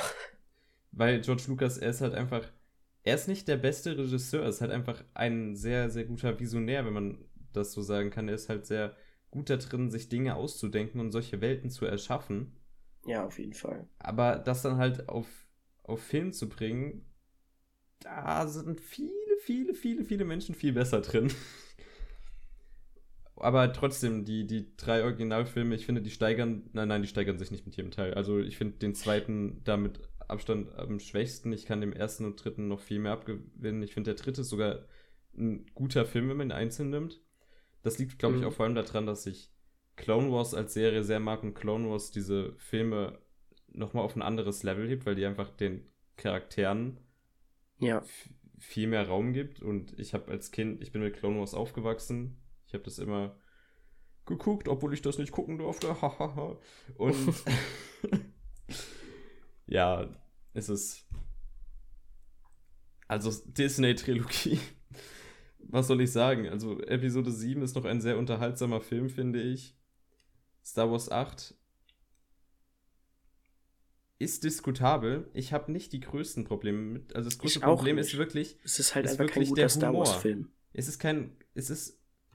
Er passt nicht in. Er passt nicht dahin als Fortsetzung ja. von Episode 7. Ich würde sagen, es ist ein guter Star Wars-Film, abgesehen von dem Humor, den ich wirklich mhm. an vielen Stellen super unpassend finde. Und auch diesem ganzen Cantobite-Arc, der ja, den ganzen Film nur in die Länge war zieht. wirklich unnötig. Es ist aber an sich der hat sehr, sehr clevere Ideen, weil auch ein Ryan Johnson dahinter ist, den ich als sehr, sehr fähigen Regisseur und ja, Drehbuchautor ja. sehe. Und ich bin sehr froh, dass er jetzt seine, seine eigene Star Wars-Trilogie immer noch bekommen soll, weil wenn er wirklich das Zepter in der Hand hat und wirklich quasi die, die ganzen Ideen, die er hat, da umsetzen kann, ohne irgendwie an eine Reihe gebunden zu sein, wenn er irgendwie sich einen Zeitpunkt in diesem Universum, was unglaublich ausgebaut ist, aussuchen kann, wo er sich dann hinplatziert und dann sein Ding macht, ich denke, das kann richtig, richtig geil werden und eine Star Wars Trilogie sein, die wir uns alle von Episode 7 bis 9 erhofft haben. Ja. Und Star Wars 9 ist absoluter Müll. Also, ja. change my mind. Ihr werdet es nicht hinbekommen. Ja.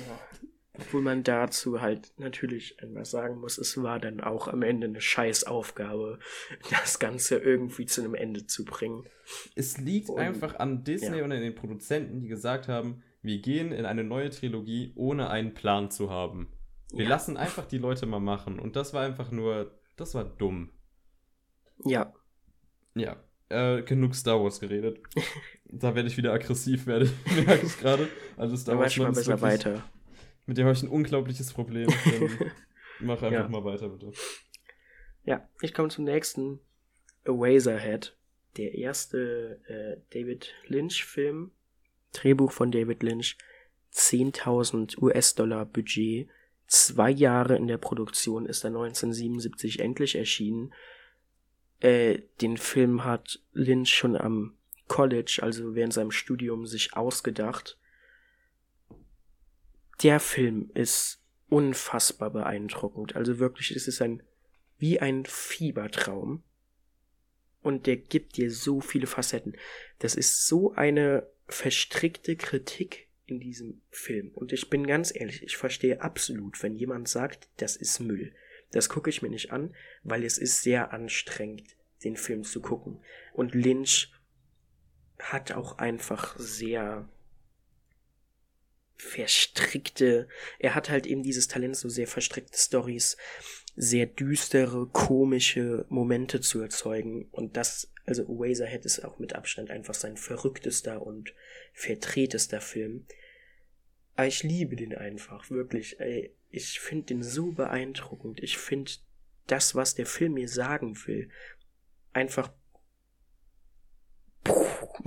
Also wirklich, das ist einfach einer meiner absoluten Lieblingsfilme. Ich bin David Lynch erstens absolut dankbar, dass er bis heute nicht verraten hat, wie die dieses Baby gemacht haben, weil dann würde jeder da sitzen und sagen, öh, das ist ein Roboter. So, du weißt einfach nicht, wie die das gemacht haben, wie dieses Ding, was vor dir ist, entstanden ist, ob's eventuell doch echt ist. Es weiß halt einfach keiner, bis auf irgendwie die fünf Leute am Set, weil man muss auch einfach sagen, der ist so billig produziert und trotzdem so gut, so schön gemacht.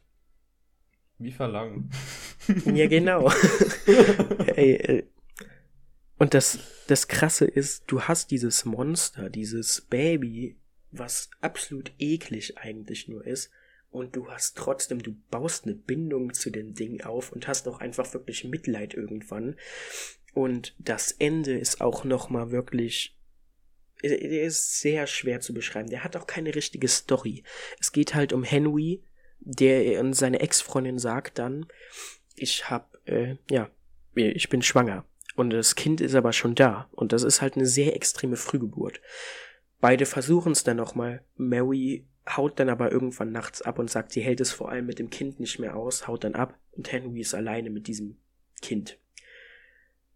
Und der Film baut auch so absurde Szenen auf. Wirklich, da wird teilweise einfach nur die Kamera gestarrt für eine Minute und du bist trotzdem gebannt und gespannt und einfach nur beeindruckt, was die Schauspieler dann auch geleistet haben. Eraserhead wirklich zu empfehlen, aber man muss sich klar sein, der Film ist, also kann extrem verwirren und kann auch wirklich, also ich verstehe, dass Lynch. viele Leute sagen, ja, ich verstehe, wenn Leute sagen, sie mögen den nicht, kann ich absolut verstehen, aber ich liebe Eraserhead. Äh, und ich habe später tatsächlich sogar noch mal einen Lynch-Film bei Was habt ihr geschaut? Da komme ich dann noch mal ein bisschen drauf. Über den rede ich auch genauer. Aber ja, auf jeden Fall Eraserhead, eine Empfehlung von meiner Seite. Gibt's leider nirgendwo. Ich habe den auf Blu-ray, aber auch nur auf Englisch und die war auch relativ teuer. Also ist schwer, den noch zu schauen. Leider. Gut, ich, ich habe ihn noch nicht gesehen. Gerade auch, weil du angesprochen hast, dass es nicht allzu einfach ist, an den dran ja. zu kommen. Aber ist auf jeden Fall auf meiner Watchlist. Mhm. Genau. Ich mache einfach mal weiter. Ähm, mit dem nächsten Film, den ich hier stehen habe. Das wäre nämlich La La Land von Damien Chazelle. den hätte ich fast drin gehabt, ja. Also, was soll ich zu diesem Film sagen? Es ist eine einzige Liebeserklärung zum Kino und zu, zur Musik, zum Jazz. Es ist extrem toll geschauspielt von den beiden Hauptdarstellern Ryan Gosling und Emma Stone. Ich habe hier schon wieder einen Ryan Gosling-Film. Wie konnte das passieren? Und es ist. Dieser Film ist schwierig zu beschreiben. Man könnte äh, sehr, sehr oberflächlich sein und sagen, ja, es ist so Liebesdrama und äh, so ein bisschen Musik und so und ja, äh, halt Musical. Viel mehr als das. Aber dieser Film ist halt noch so viel mehr und er hat so viele Ebenen und er hat ein, ein Ende mit einer mit einem wie, wie soll man das wie, wie kann ich das nennen? Der Stil am Ende finde ich auch. Oder meinst du jetzt einfach diese, diese. Diese Vorstellung. Diese also der Vorstellung, Film zeigt einfach, wie es hätte sein können, aber wie es nicht ist. Und das macht genau. einen irgendwie auch nochmal fertig. Es ist halt. Es ist zwar in dieser fantasievollen Welt sehr oft und schwappt dann immer hin und her zwischen brutaler Realität und wie das Leben halt einfach ist. Ja. Und dieser extrem fantasievollen Welt, wo dieses Liebespärchen tanzt und singt und Spaß hat und im nächsten Moment haben die einfach die größte Auseinandersetzung, die Existe Existenz. Ja. Oh Gott. Wenn ich Deutsch könnte. Grüße an meine Deutschlehrerin. Exi existenziell. Existenziell. Da, dann kommen die die krasseste existenzielle Krise und ja. dieser Film bereichert einen einfach sehr stark in den Themen Kunst, Musik und überhaupt Leben und wie man damit halt umgeht. Vor allem, die sind beide am Anfang des Films in so einer Position. Also ja. die beiden Hauptcharakter, einmal die Mia und der, der Sebastian, die sind in der Position, wo sie noch nicht wirklich wissen, was sie machen wollen. Sie haben zwar ihre Träume, aber sie sind noch sehr unsicher im Leben und die lernen halt über den Film, wo sie hin möchten und was, was quasi deren Ziele sind und was überhaupt Ziele bedeuten. Und ich finde, der Film bringt das auf so eine schöne Art rüber. Einen perfekten Soundtrack, einen unglaublich gute Kamera und Schnitt ja. und handwerklich ist dieser Film überhaupt extrem gut gemacht. Eine sehr. Auch die Szenenbilder. Ja, es ist. Es ist ein toller Film, muss man einfach sagen. Ja. Und der Regisseur auch extremer Respekt, der hat davor Whiplash gemacht, einen Film, den ich auch noch unbedingt sehen will, der von allen Leuten gelobt wird. Whiplash auch, ja, sehr zu empfehlen. Genau. Ich hatte extrem Spaß bei dem Film. Alle Leute, vor allem Leute, die Musicals mögen, auf jeden Fall angucken. Leute, die sich mit ja. Musicals schwer tun, gebt dem eine Chance. Wenn es zu schlimm ist, haltet eure Ohren zu, aber der Film ist wirklich. Ey, der da, Film ist dazu wirklich kann ich gut. was sagen. Ich bin kein Musical-Fan, absolut nicht. Ich mag Musicals nicht. Ich bin kein Fan, wenn in Film gesungen wird. Ich mag es nicht so, deswegen sagen wir auch einfach mittlerweile Disney-Filme absolut nicht mehr zu, weil viel zu viel gesungen wird. Also diese ganzen Disney-Animationsfilme, ah, ich, ich mag es nicht so gerne. La La Land aber, den habe ich innerhalb von fünf Tagen zweimal dann geschaut, weil er mich so beeindruckt hat, wirklich. Die Musik, die ist ja von ähm, John Hurwitz, glaube ich, gemacht, der auch den kannte, genauso wie Damien Chazelle. Den kannte vor Whiplash und La La Land kannte den niemand, den hatte niemand auf dem Schirm. Aber die beiden sind als Duo jetzt schon mindestens in den Top Ten ihres Fachs. Also wirklich so einen tollen Soundtrack, so einen tollen Film zu machen, das ist einfach nur geisteskrank und dann auch noch so jung. Die sind beide noch keine 40. Äh, Ryan Gosling, Emma Stone spielen unfassbar, unfassbar gut. Ich mag, wie der Film teilweise dieses alte Hollywood, diesen alten Flair, diese Nostalgie, wie der damit spielt und wirklich auch, ähm, er gibt ja am Ende diese Szenen, wo das Szenenbild dann wirklich so gemacht ist, wie alte äh, Musicals vom Szenenbild her aussahen. Ja, halt theatermäßig. Genau. Und dann die Aussage am Ende. Wirklich, das Ende sagte ja, gibst du deine Träume auf, um eben mit deiner Liebe des Lebens zusammen zu sein, oder gibst du deine Liebe auf, um deine Träume zu verfolgen. Und darum dreht sich der Film die ganze Zeit. Beide Charaktere haben Träume, aber sie wissen irgendwann an einem Punkt eben, ich kann den Traum nicht ausführen, wenn wir halt beieinander bleiben. Das ist so, und dann zeigt er dir wirklich am Ende einfach alles. Und ich sag nicht mehr, aber sehr zu empfehlen, auch wenn man kein Musical mag, wie ich, ist unfassbar toller Film, ja. Ja. Genau. Mach weiter. Ja. Ich komme zu Marriage Story. Das ist der Film äh, ah. 2019 neben Parasite von Noah Baumbach mit Adam Driver, Scarlett Johansson. Und ich sag dir jetzt, warum ich den mehr mag als Parasite.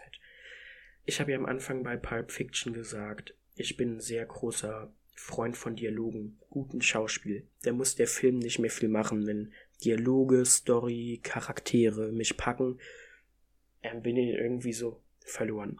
Und das hat Marriage Story absolut geschafft. Also, es gibt in dem Film diese Szene, wo Adam Drivers Charakter und Scarlett Johansons Charakter sich miteinander streiten und sich aufs Übelste beleidigen, sich den Tod wünschen.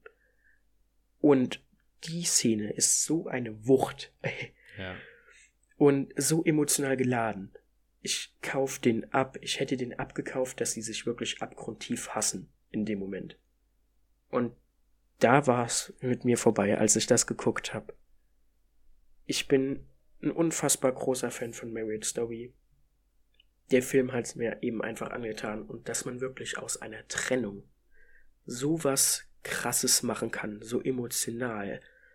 Wirklich, der, der Film zieht dich einfach runter, weil er zeigt dir einfach, wie hart das sein kann.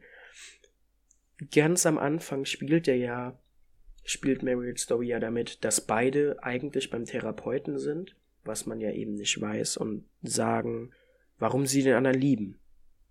Und man denkt sich so, oh, und wenn du wirklich nicht so, der Titel ist ja auch, der führt dich in diese Irre. Und dann plötzlich, bam, sie hassen sich abgrundtief. Und das sind Abgründe von Menschen, die du wirklich nur bei sowas siehst und wo du dann wirklich, du hast Sympathie für den einen, du hast Sympathie für den anderen, aber du hast beide auch irgendwo, weil sie das an, sich gegenseitig antun. Und ich bin kein Scheidungskind, aber ich kann mir sehr gut vorstellen, wenn du dann noch eine Scheidung auch mal miterlebt hast, trifft der Film noch mal härter. Deswegen Marriage Story ist bei mir drin, Parasite leider nicht. Ja, was soll man sagen? Dieser Film schafft es auch. Also, das Besondere ist ja, dass es jetzt noch nicht mal irgendwie das sind ja keine Menschen, die krasse psychische Probleme haben. Ja, das sind ganz die, normale die, Leute. Das sind einfach, das sind, zieh dir die Mittelklasse aus Amerika, zieh zwei Menschen raus, Das sind keine Menschen, die, die irgendwelche Traumata, ja. Vorerfahrungen haben, die in irgendwelchen die Slums Traum. aufwachsen. Also es sind wirklich, es ist der Durchschnitt vom Durchschnitt. Und trotzdem ja. zeigt man diese extrem emotionalen Tiefen. Und es ist wirklich sehr beeindruckend.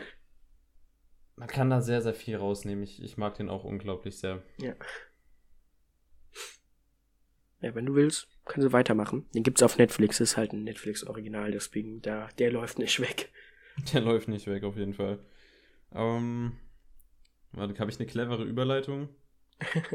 Kommen wir vom einen herzzerbrechenden Drama zum nächsten. auf meinem, äh, meinem nächsten Punkt. Ich will ja nicht Platz sagen.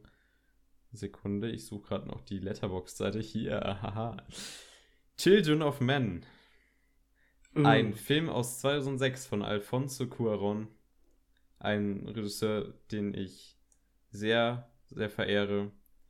Es geht um ein fiktives 2027, also 2027, in der die Welt ins komplette Chaos ausgebrochen ist. Denn seit einer gewissen Zeit, ich glaube es waren irgendwie 19 Jahre oder so, wurde kein Kind mehr geboren, weil auf einmal alle Menschen impotent sind.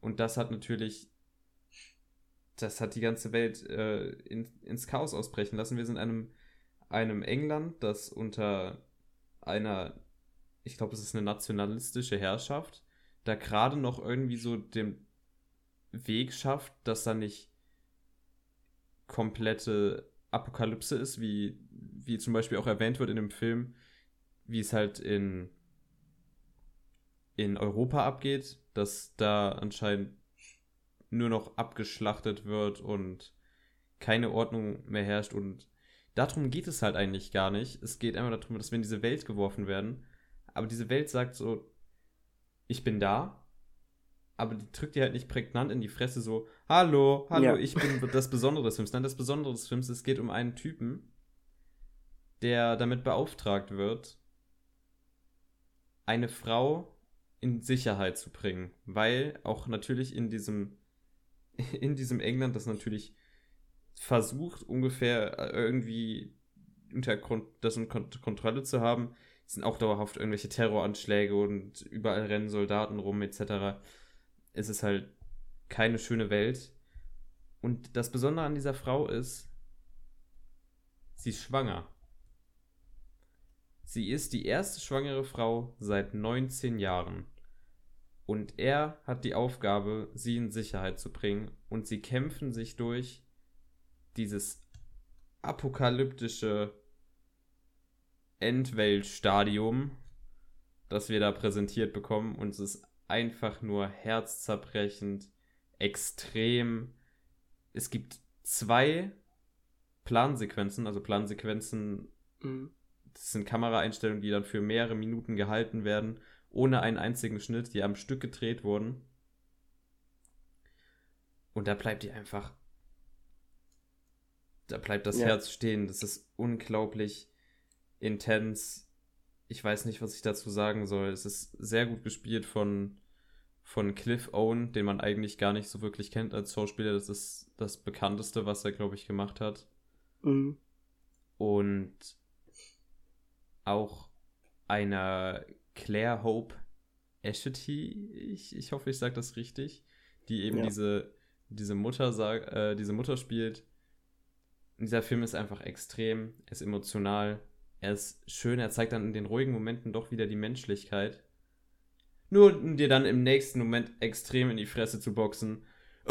und es ist eine Achterbahn der Gefühle. Es zeigt auf, wie, wie Menschen funktionieren und wie Menschen in solchen Situationen, in solchen extremen Situationen reagieren und wie weit Menschen auch gehen, einfach nur, weil die Situation es nicht anders zulässt. Das ist so ein toller Film und er hat ein perfektes Ende.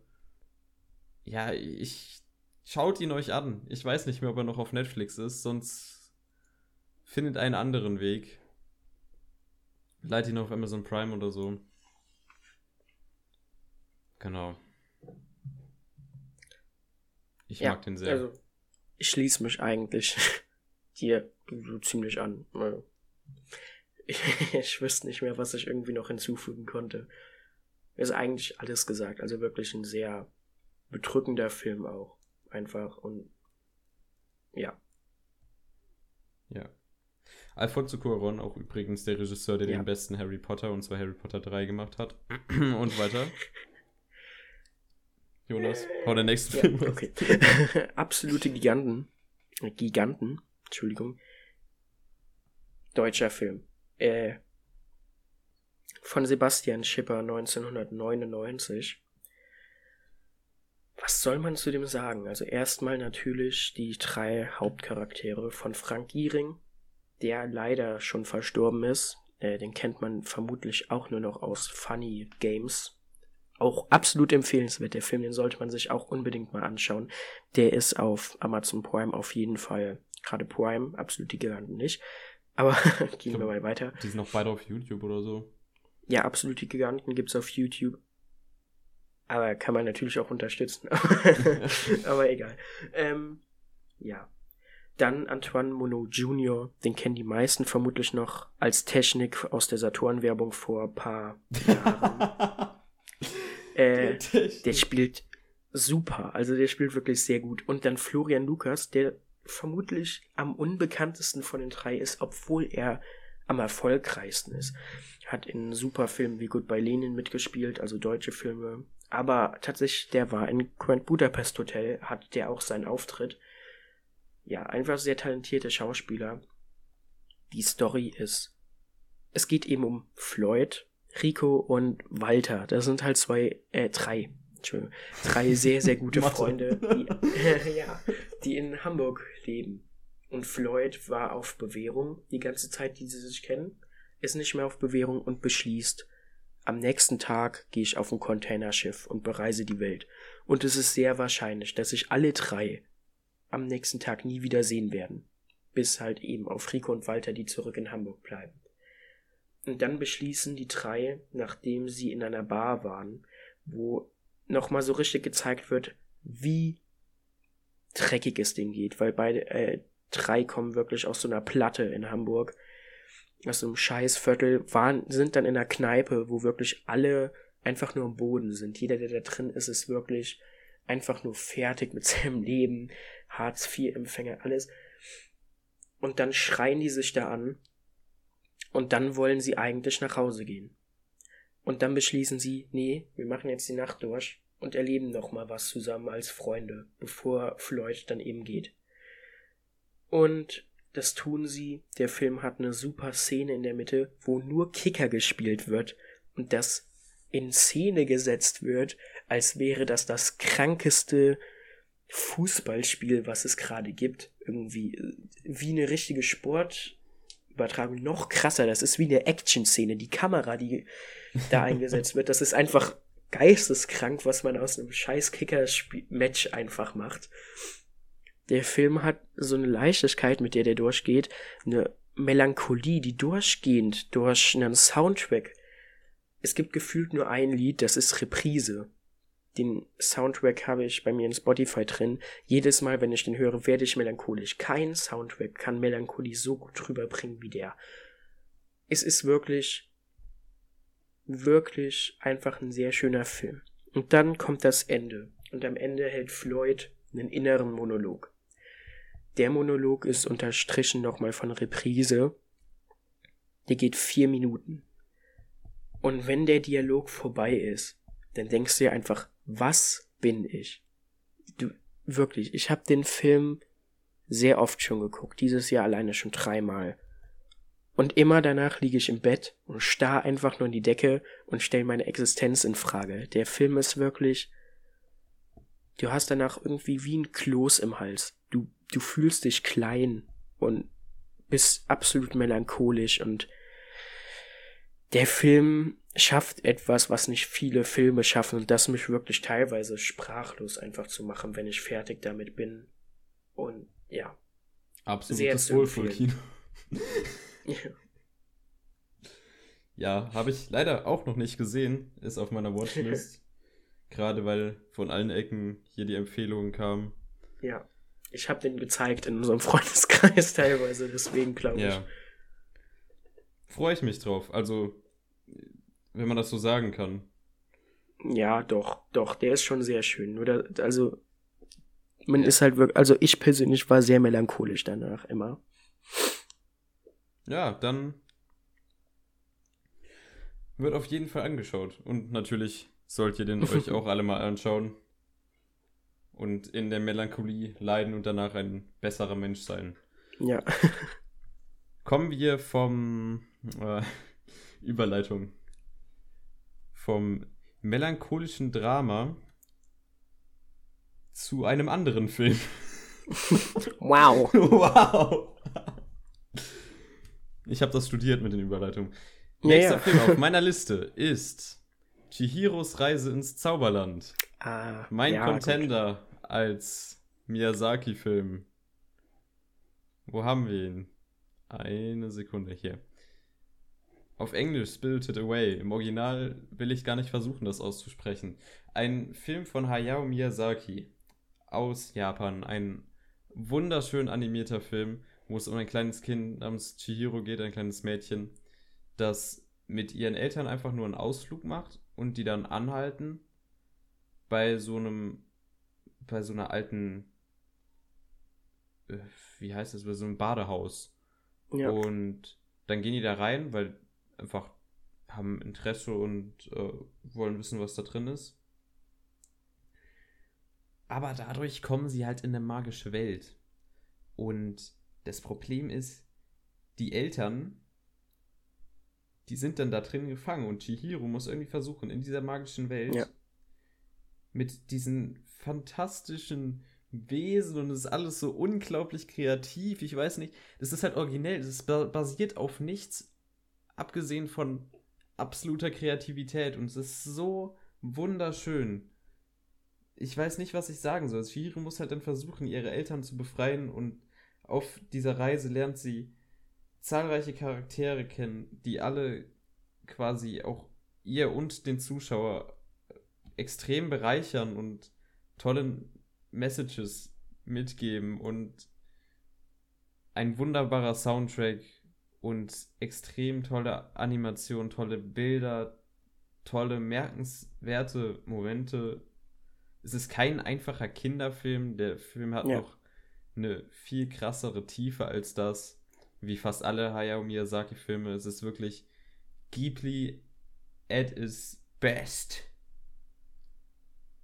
Kann ich nur empfehlen. Aktuell noch auf Netflix, glaube ich. ja. Ja, also toller ist Film. noch auf Netflix auf jeden Fall.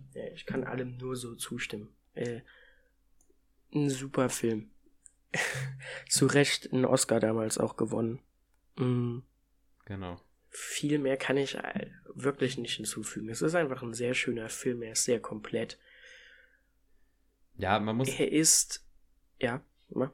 ja, man muss einfach, man muss sich darauf einlassen. Man muss da nicht, man darf da nicht reingehen und sagen Ja. so, oh, schon wieder so ein Zeichentrick-Kinderfilm, ja, so ein Dreck, was kann ich denn damit anfangen? Dieser Film gibt einem wahrscheinlich viel mehr mit auf den Weg, als jemals irgendwelche Action-Blockbuster Fast and the Furious. oder Filme ab 16, die dann ja auch nur für Ältere sind. Ich meine, das ist ja dann kein Kinderfilm mehr. Der gibt dir viel mehr mit und das als extrem alter Mensch. Ja, also es ist auch wirklich, jeder Ghibli-Film ist so, jeder hat seine eigene Message und jeder Film gibt dir irgendwas mit. Das sind nicht einfach Filme, die wollen dir wirklich was sagen damit. Und das ist einfach sehr schön. Die sind alle sehr erwachsen und doch irgendwo für Kinder. Und das ist sehr beeindruckend, wie man da den Spagat schafft. Für jedes Alter. Es ist wirklich. Jeder kann, in jedem Alter kann man da sich noch was Wichtiges herausziehen. Ja. Das ist unglaublich. Du kannst es, du kannst den Film deinem siebenjährigen Kind zeigen. Und es wird extrem Spaß damit haben. Du kannst den Film deiner Oma, die 80 ist, zeigen. Sie wird extrem Spaß damit haben. Das funktioniert mit jeder Altersgruppe und das ist so Ja.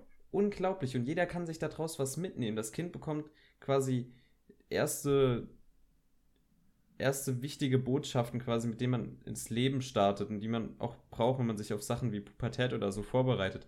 Die ältere Frau kann dann nochmal Sachen herausziehen, vor allem weil es da auch in diesem Film ältere Charaktere gibt, die halt eben damit kämpfen müssen, dass sie eben alt sind. Ja. Die kann auch da extreme Mehrwerte rausziehen. Es ist wirklich unglaublich Respekt vor Hayao Miyazaki. Der Typ ist, der ist Gott, Auch was, was ja. Anime-Filme angeht.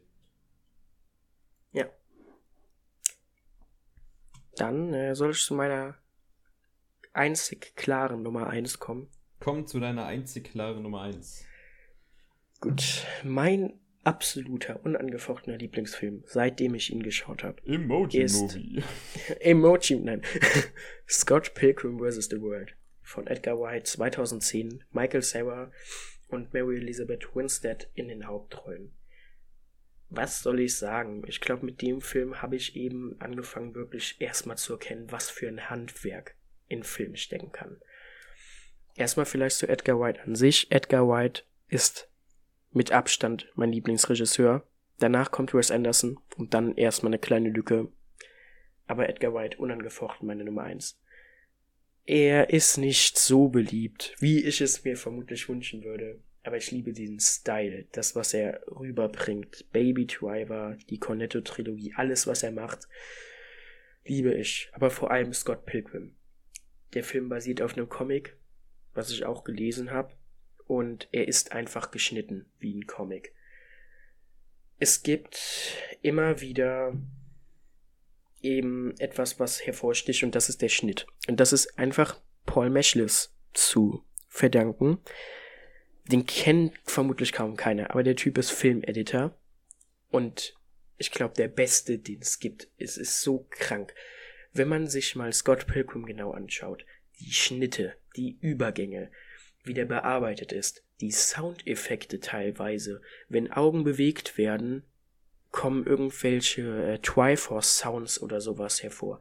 Das ist wirklich ich hab den so oft geguckt und immer mehr entdeckt, immer mehr Easter Eggs, immer mehr Kleinigkeiten im Handwerk, wo ich mir denke, warum macht man sich die Mühe? Weil die meisten werden es nicht sehen. Aber es ist wirklich einfach grandios. Die Story, Scott Pilgrim hat eigentlich eine Freundin, ist in einer Beziehung, dort trifft dann Ramona und verliebt sich eben hoffnungslos in sie. Er kommt dann auch zusammen mit ihr und muss gegen sieben teuflische Ex-Lover, gegen die Liga der sieben teuflischen Ex-Lover kämpfen äh, und besiegt die dann immer und es kommt immer, sie streiten sich miteinander, weil natürlich es ist halt scheiße, wenn du da irgendwelche Leute verprügeln musst und es kommt eigentlich, es ist so beeindruckend, eigentlich ist Scott Pilgrim richtig scheiß Mensch, Ramona ist eigentlich auch kein netter Mensch, trotzdem magst du sie. Der Film er ist nicht anspruchsvoll. Er ist absolut, er ist auch nicht die beste Komödie, die es gibt. Es ist kein Drama. Es ist nicht der beste Actionfilm. Aber ich liebe Scott Pilgrim. Vor allem das Handwerkliche. Aber auch die Charaktere, die Dialoge. Der Film hat an die 50 Zitate irgendwie hervorgebracht, die heute noch in der Popkultur irgendwie sind. Dinge wie Hähnchen ist nicht vegan. Oder nenn mir ein Wort mit L, Lesbe, nenn mir ein anderes Wort mit L, Lesben. So, wie, man auf solche kranke Dialoge kommt und wie der dann wirklich mit Musik untermalt ist. Und das sieht man in jedem Edgar White-Film. Edgar White ist für mich ein Gott als Regisseur, ein Gott als Drehbuchautor. Ich verehre den so dermaßen, wirklich. Und Scott Pilgrim ist das absolute Meisterwerk und da kommt nichts für mich dran, wirklich gar nichts. Schon seit Jahren nicht. Also, ja, Ja, was soll ich ist sagen? momentan auf Netflix. Kann man sich gerne anschauen. Was soll ich sagen? Ich, ich liebe diesen Film auch sehr. Ich bin auch sehr angetan von Edgar Wright und all seinen Filmen, die ich bis jetzt gesehen habe. Ich habe die ganze Cornetto-Trilogie geguckt, ich habe Scott Pilgrim geguckt, ich habe Baby Driver gesehen. Äh, So viel gibt es dann, glaube ich, auch gar nicht mehr. Wir Ne? bringen jetzt halt, glaube ich, den nächsten Film, Mhm. Last Night in Soho. Hoffentlich kommt er dieses Jahr. drauf. Bin ich sehr Ja. gespannt drauf. Und Ja. Äh, ja. Meine persönliche Erfahrung mit Edgar Wright ist, dass ich ultra viel Spaß hatte und dann auf einer Party, also nicht wirklich Party, sonst wir haben abgehangen mit so ein paar Freunden, die auch hoffentlich diesen Podcast hören. Und dann habe ich den, muss man zugeben, den schwächsten Teil der Cornetto-Trilogie angemacht, den The World's End. Mhm. Und dann wurde ich dafür fertig gemacht, dass der Film so scheiße wäre. Die fanden den alle so doof und ich habe mir gedacht so, yo, er ist jetzt vielleicht nicht der Stärkste, aber er ist doch funny. Und ich glaube einfach nur daran, Ja. dass die einfach kein Englisch konnten oder so, keine Ahnung. Die Sache ist halt irgendwie so Edgar White-Filme. Es ist sehr schwer, einen Zugang zu ihm zu finden, aber meiner Meinung nach, wenn man ihn hat, kann man Edgar White nur lieben. Aber sehr viele Menschen lassen sich, glaube ich, auch nicht auf die Spielereien in den Mhm. Filmen ein. Grüße an Tom, Äh, ja. der Meinungsmacher an diesem Abend war und alle davon überzeugt hat, dass der Film doch so langweilig und scheiße ist. Nun ja. Ähm, Ja. Du darfst noch einmal. Ich darf noch einmal und dann. Alter, wir sind einfach schon ultra lange dran. Wir müssen echt gucken, dass wir dann die letzten paar Punkte recht schnell abhaken. Sonst knacken wir hier unsere Zwei-Stunden-Marke schon in der ersten Folge, die wir nicht übergehen wollten. also kommen wir zu meinem Film, den ich auch nennen würde, theoretisch, wenn mich jemand fragt, so, welcher Film ist wirklich so der, der dir jetzt am meisten bedeutet. Es ist Drachenzähmen leicht gemacht. Der erste. Ich liebe diesen Film. Es ist einfach. Ich weiß nicht, wie ich das Ja. ausdrücken soll. Ich finde, das ist der beste Animationsfilm, der je gemacht wurde. Nicht, weil er so unglaublich gut aussieht, sondern weil er einfach eine extrem runde Story hat. Es geht um Ja. den Sohn des äh, Wikinger-Chefs ein, eines Dorfs.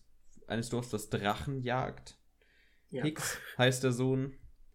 Und Hicks ist halt so eine Art Schwächling, der kann seinem Vater nicht wirklich nachkommen, aber er möchte sich natürlich auch als Drachenjäger beweisen und Ja. schafft es am Anfang des Films, einen Drachen, den alle nur als Legende bezeichnen, anzuschießen. Keiner glaubt ihm. Hicks ist quasi ja nicht so stark, quasi hat seine eigenen Mechaniken da gebaut, mit denen er dann Drachen besiegen kann, weil er halt ein kleiner Scheißer ist, der im Gegensatz zu den anderen Kindern nichts im Kampf oder an Stärke drauf hat. Also hat er dann mit seiner Mechanik da diesen Drachen abgeschossen und keiner glaubt ihn. Aber er hat ihn im Wald gesucht, er hat ihn gefunden und dann möchte er ihn töten. Und dann dieser besondere Moment, wo wirklich in ihm die Menschlichkeit siegt und er es nicht diesem Wesen antun kann, obwohl er wusste, wenn er diesen Drachen töten würde, würde das ganze Dorf ihn lieben und sein Vater würde ihn nicht mehr so enttäuscht angucken jedes Mal, wenn er ihn sieht. Ja. Aber trotzdem entscheidet er sich für seine Menschlichkeit und freundet sich mit diesem Drachen an. Und alles danach ist einfach nur unglaublich bezaubernd, unglaublich gut gemacht, unglaublich toller Soundtrack. Und ganz ehrlich, ich habe den Film gesehen, als ich sechs war im Kino. Der hat für mich kein bisschen an fantastischer Energie verloren. Es gibt da drin so wundervolle Szenen, es gibt da drin so tolle Nachrichten, die du, vor allem wenn du dem Film ein Kind zeigst, das Kind da rausziehen kann. Es ist. Schaut euch diesen Film an, falls ihr es noch nicht getan habt oder falls ihr ihn lange nicht gesehen habt. Er ist wirklich immer noch, immer noch stark und das sag ich als 17-Jähriger. Ja. Ich lobe diesen Kinderfilm, der aber auch weitestgehend gar nicht so ein Kinderfilm ist, weil er viel mehr hat, genauso wie Hayao Miyazaki-Filme. Ich finde es wirklich sehr fantastisch und das sage ich zu der ganzen Reihe. Ich finde die ganze, also alle drei Filme sehr toll. Ich habe die alle im Kino gesehen. Aber der sticht nochmal ganz besonders raus. Einfach weil er es geschafft hat, so ein perfektes Erlebnis zu sein. Ende. Ja. Gut. Möchtest du noch Ich was hinzufügen? Ja, also auf jeden Fall Drachenzähmen leicht gemacht. Mag ich auch sehr, sehr gerne. Ist, glaube ich, auch mein Lieblings-Dreamworks-Animationsfilm. Kann man so sagen.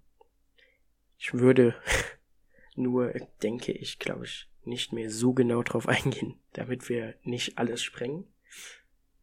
Und vorschlagen, dass wir dann jetzt weitergehen, eventuell im Punkt, oder? Mann, du stresst ja hier vor. ja, nee, nee, okay.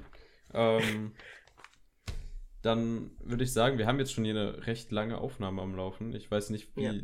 viel Zeit wir am Anfang vertrödelt haben, bis wir dann wirklich einen guten Take für, den, für die Begrüßung hatten, aber wir machen einfach weiter mit was für Filmen wir diese Woche gesehen haben. War das Deutsch? Ich bin mir nicht ganz sicher, Ja. aber ich denke, ihr wisst, was wir meinen, denn wir werden jetzt einfach mal raushauen, recht schnell auch, mit kurzer Bewertung, was wir gesehen Gerne haben. mal Soll an, ich anfangen? magst. Ja, Oder soll ich anfangen, du? du kannst, ja. Ja, dann fange ich einfach an. Ich habe, ich, ich fange bei letzter Woche Sonntag an, beim 14. Februar. Da habe ich die aktuellste Folge Attack on Titan geguckt. Sehr zu empfehlende Serie. Der beste Anime, den ich gesehen habe. Wirklich, wenn ihr Anime mögt und wenn ihr Anime nicht mögt, wenn ihr gute Geschichten mögt, dann schaut euch diese, diese Serie an. Aktuell ist halt wieder so eine Situation, die Ruhe vor dem Sturm. Ich bin gespannt, was passieren wird. Finale Staffel. Leute, es ist einfach nur unfassbar, was, was dieser Autor des Mangas auf die Beine Ja. gestellt hat. Schaut es euch an. Am Montag, am 15. habe ich Walk the Line gesehen, das Biopic des äh, sehr berühmten Musikers Johnny Cash. Es ist ein sehr toller Film, der alle möglichen Facetten seines Lebens zeigt und ein halt auch sehr, sehr schön gemacht ist. Ich finde, eins der besten Biopics, das ich bis jetzt gesehen habe. Ich habe mich auch Bohemian Rhapsody und Rocketman angeschaut und die sind halt alle wirklich auf einem sehr starken Level. Walk the Line hat sich da perfekt eingefügt. Schaut Ja. ihn euch an, falls ihr ihn nicht gesehen habt, aktuell auf Netflix. Danach habe ich gesehen Clue oder im Deutschen Alle Mörder sind schon da. Der Film, der auf dem Spiel Cluedo basiert und in den 80ern rauskam, besser gesagt 1985, mit einem fantastischen Tim Curry in der Hauptrolle und auch einem sehr tollen Comedy-Cast da drum. Es geht um Leute, die aus mysteriösem in ein Haus eingeladen werden und dann entfaltet sich halt die Story und es passieren Morde und am Ende zeigt der Film halt mehrere Arten, wie dieser Film ausgehen kann, was sehr, sehr witzig ist und was auch dem Spiel quasi zurechtkommt. Es ist wirklich eine sehr unterhaltsame Zeit, es sind sehr gute Wortwitze dabei. Ich muss sagen, einige Witze sind ein bisschen ins Alte gekommen, wo ich dann auch sagen muss, wir heutzutage als Vogue Culture würden dann Sachen, die halt eher sexistisch angelehnt sind und damals vielleicht noch witzig waren, heutzutage nicht mehr in Filme einbauen. Das ist halt so ein kleines Makel, was ich habe, aber es waren halt damals andere Zeiten, wie soll man das sonst sagen? Und schaut ihn euch an. Ich finde, der ist sehr, sehr clever gemacht und der ist sehr, sehr unterhaltsam. Als nächstes habe ich gesehen Taxi Driver zum ersten Mal. Tatsächlich. Dieser Film hat mich wirklich fertig gemacht. Ich war danach unglaublich verwirrt und musste erstmal länger über den Film nachdenken. Es geht um einen, äh, ein ähm, Dude, der extreme Schlafprobleme hat, weil er im Vietnam, glaube ich, gekämpft hat, war das so, und äh, als Taxifahrer dann arbeitet, weil er sowieso nicht schlafen kann und dann nachts durch die Straßen von New York fährt. Dieser Film ist unglaublich schön gemacht. Martin Scorsese hat da wirklich sein Regiewerk perfektioniert und er sieht gut aus. Der Film. und ja, was soll ich sonst noch sagen? Es ist nicht wirklich die krasseste Handlung, die sich da aufmacht, sondern es zeigt eher die psychischen Abgründe dieses Menschen, der an einer psychischen Krankheit offensichtlich leidet und wie absurd unser System ist, denn am Ende sind wir in einer Situation, wo wir diesen Hauptcharakter sehen und wissen, dass der Dinge macht, um gegen dieses System anzukämpfen und im nächsten Moment wird er von diesem System für seine Taten gelobt. Und als Held dargestellt. Es ist sehr interessant, es ist ein sehr guter Film. Schaut ihn euch an. Aktuell äh, nirgendwo, sondern bei Fabian daheim. da drauf habe ich gesehen, mit Leuten im Discord. Die wilden Kerle. Und was soll ich sagen? Dieser Film kam 2003 raus. Es geht um eine Gruppe von kleinen Jungs, die gerne Fußball spielen und die müssen es halt irgendwie schaffen, ihren, ihren Platz zu verteidigen. Denn der dicke Michi, der, der nimmt den, den Platz weg. Und was soll man sagen? Es geht um ein Spiel. Und wenn sie dieses Fußballspiel gewinnen gegen die Mannschaft des dicken Michis, dann gehört der Platz wieder ihnen. Und dieser Film ist einfach nur super witzig, weil man muss auch wirklich sagen, die Kinder können alle nicht schauspielern. Aber das macht es nur so viel besser. Und ist es schön, wie der sich an manchen Stellen so extrem ernst nimmt. Du kannst ihn zwar nicht ernst nehmen, aber der hat auf, auf, einem, auf dieser anderen Ebene, hat er so eine komödiantische Energie. Es ist unglaublich. Wir hatten unglaublich gute Zeit. Ich hätte niemals gedacht, dass ich so viel Spaß bei einem Rewatch von Wilde Kerle haben würde. Also alle, die das noch nicht getan haben, seit langem diesen Film gesehen haben. Ich sollte echt mal Deutsch-Nachhilfekurs nehmen oder sowas. Ähm, schaut ihn euch an auf Disney Plus. Am besten mit Freunden. Ihr werdet eine wilde Zeit haben, das kann ich euch sagen. genau. Dann habe ich geschaut, Rise of the Planet of the Apes, der, ich weiß, wie, ich weiß nicht, wie heißt der auf Deutsch? Auch gerade nicht so relevant, egal. Aber es geht um das Reboot von dem Planet der Affen Ding, Franchise. 2011 mhm. hat Rupert Wyatt sich gedacht, mache ich das mal.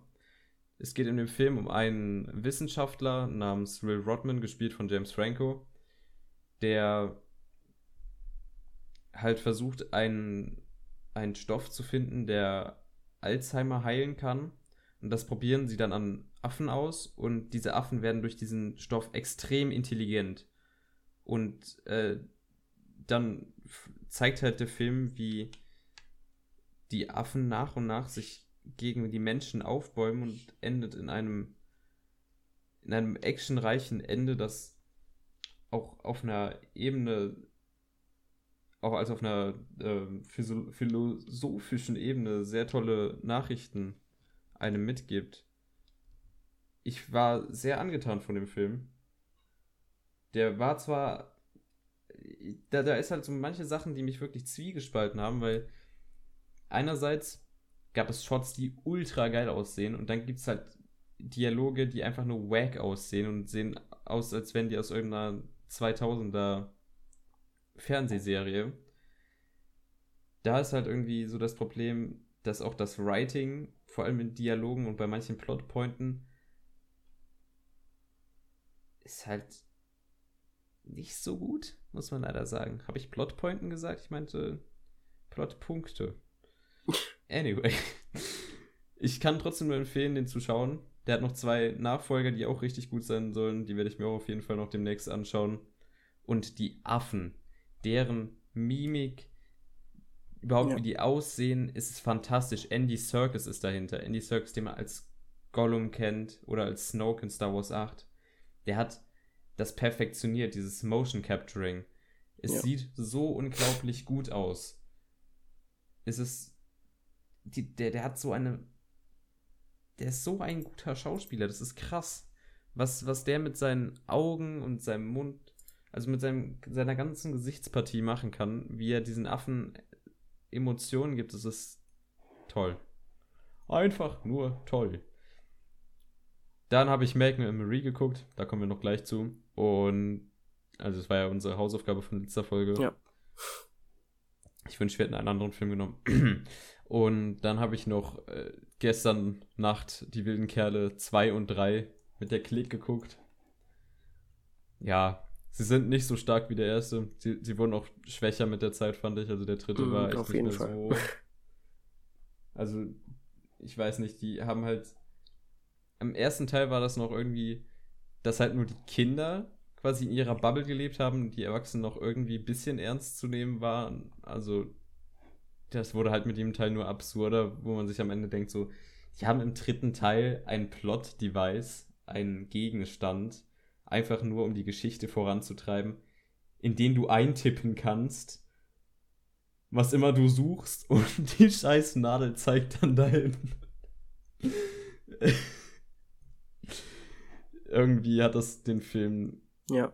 die, seine Cleverness geklaut und es ging auch nicht mehr so wirklich um Fußball, sondern mehr um Unsinn und ja, wenn dann Kinder einfach nur die ganze Zeit rumfurzen, das, das, das hatte der erste Teil schon besser gemacht.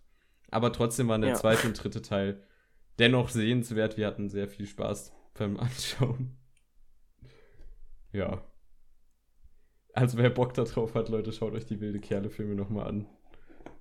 Man kann da auf jeden Fall seinen Spaß mit haben. Das war's von den Sachen, die ich gesehen habe, Jonas. Hau raus. Ja, äh, ich habe diese Woche ein paar mehr Filme geguckt. Äh, ja, ich fange auch mal sonntags an. Also am Sonntag habe ich 10 Cloverfield Lane geguckt. Ja, dann fand ich okay. Mm, Ich habe ihm jetzt drei Sterne auf Letterbox gegeben. Ich fand den schon teilweise spannend, aber war halt nichts Besonderes. War halt ein guter Apokalypse-Film, aber viel mehr war da irgendwie auch nicht. Montags habe ich dann zum zweiten Mal dieses Jahr La La Land geguckt. Da haben wir ja gerade eben schon drüber gesprochen. Also fünf Sterne von mir. Absolut für mich ein Meisterwerk. Ja, da gibt's halt nicht viel mehr zu sagen. Mm, Dann am Dienstag Nausicaa. Das ist ja noch ein Ghibli-Film. Also, das ist ja kein Ghibli-Film, obwohl er als erster Ghibli-Film so gesehen bezeichnet wird. Er ist also die kompletten Leute, die dran gearbeitet haben, sind ja eigentlich fast die gleichen wie in allen Filmen danach. Nur war damals noch nicht das Studium, äh, Studio gegründet, sondern das war ja so gesehen der ausschlaggebende Film. Der hat halt ja eine echt tolle Kritik, also ähnlich wie Prinzessin Mononoke, eine sehr gesellschaftskritische Message in dem Film. Eine sehr schöne, sehr schönes Setting, was die sich halt ausgedacht haben. Äh, dem habe ich vier Sterne gegeben, der hat mir sehr gut gefallen. Ja, dann äh, Ja, der ist doch einfach stark. Genau, Der ist doch einfach ja. stark, muss man sagen. Äh, ja, dann direkt auch dienstags abends noch Malcolm und Mary. Der kommen wir später noch kurz zu. Mittwochs habe ich dann Kung Fu Panda und Kung Fu Panda 2 geguckt. Kung Fu Panda 3 gab es leider nicht auf Netflix. Da habe ich mich auch kurz auf ähm, Instagram ein bisschen drüber echauffiert, dass Netflix meinen Marathon untergräbt. Ja, auf jeden Fall. Ich habe dem ersten Film drei und dem zweiten dreieinhalb gegeben, weil ich persönlich finde, im zweiten Film wenn die Charaktere noch ein bisschen dem mm, Zuschauer näher gebracht. Das hat mir ein bisschen besser gefallen. Ich fand die Story ein bisschen spannender. Das sind halt gute äh, Animationsfilme. Also Dreamworks sowieso neben Pixar machen halt voll die gute Arbeit.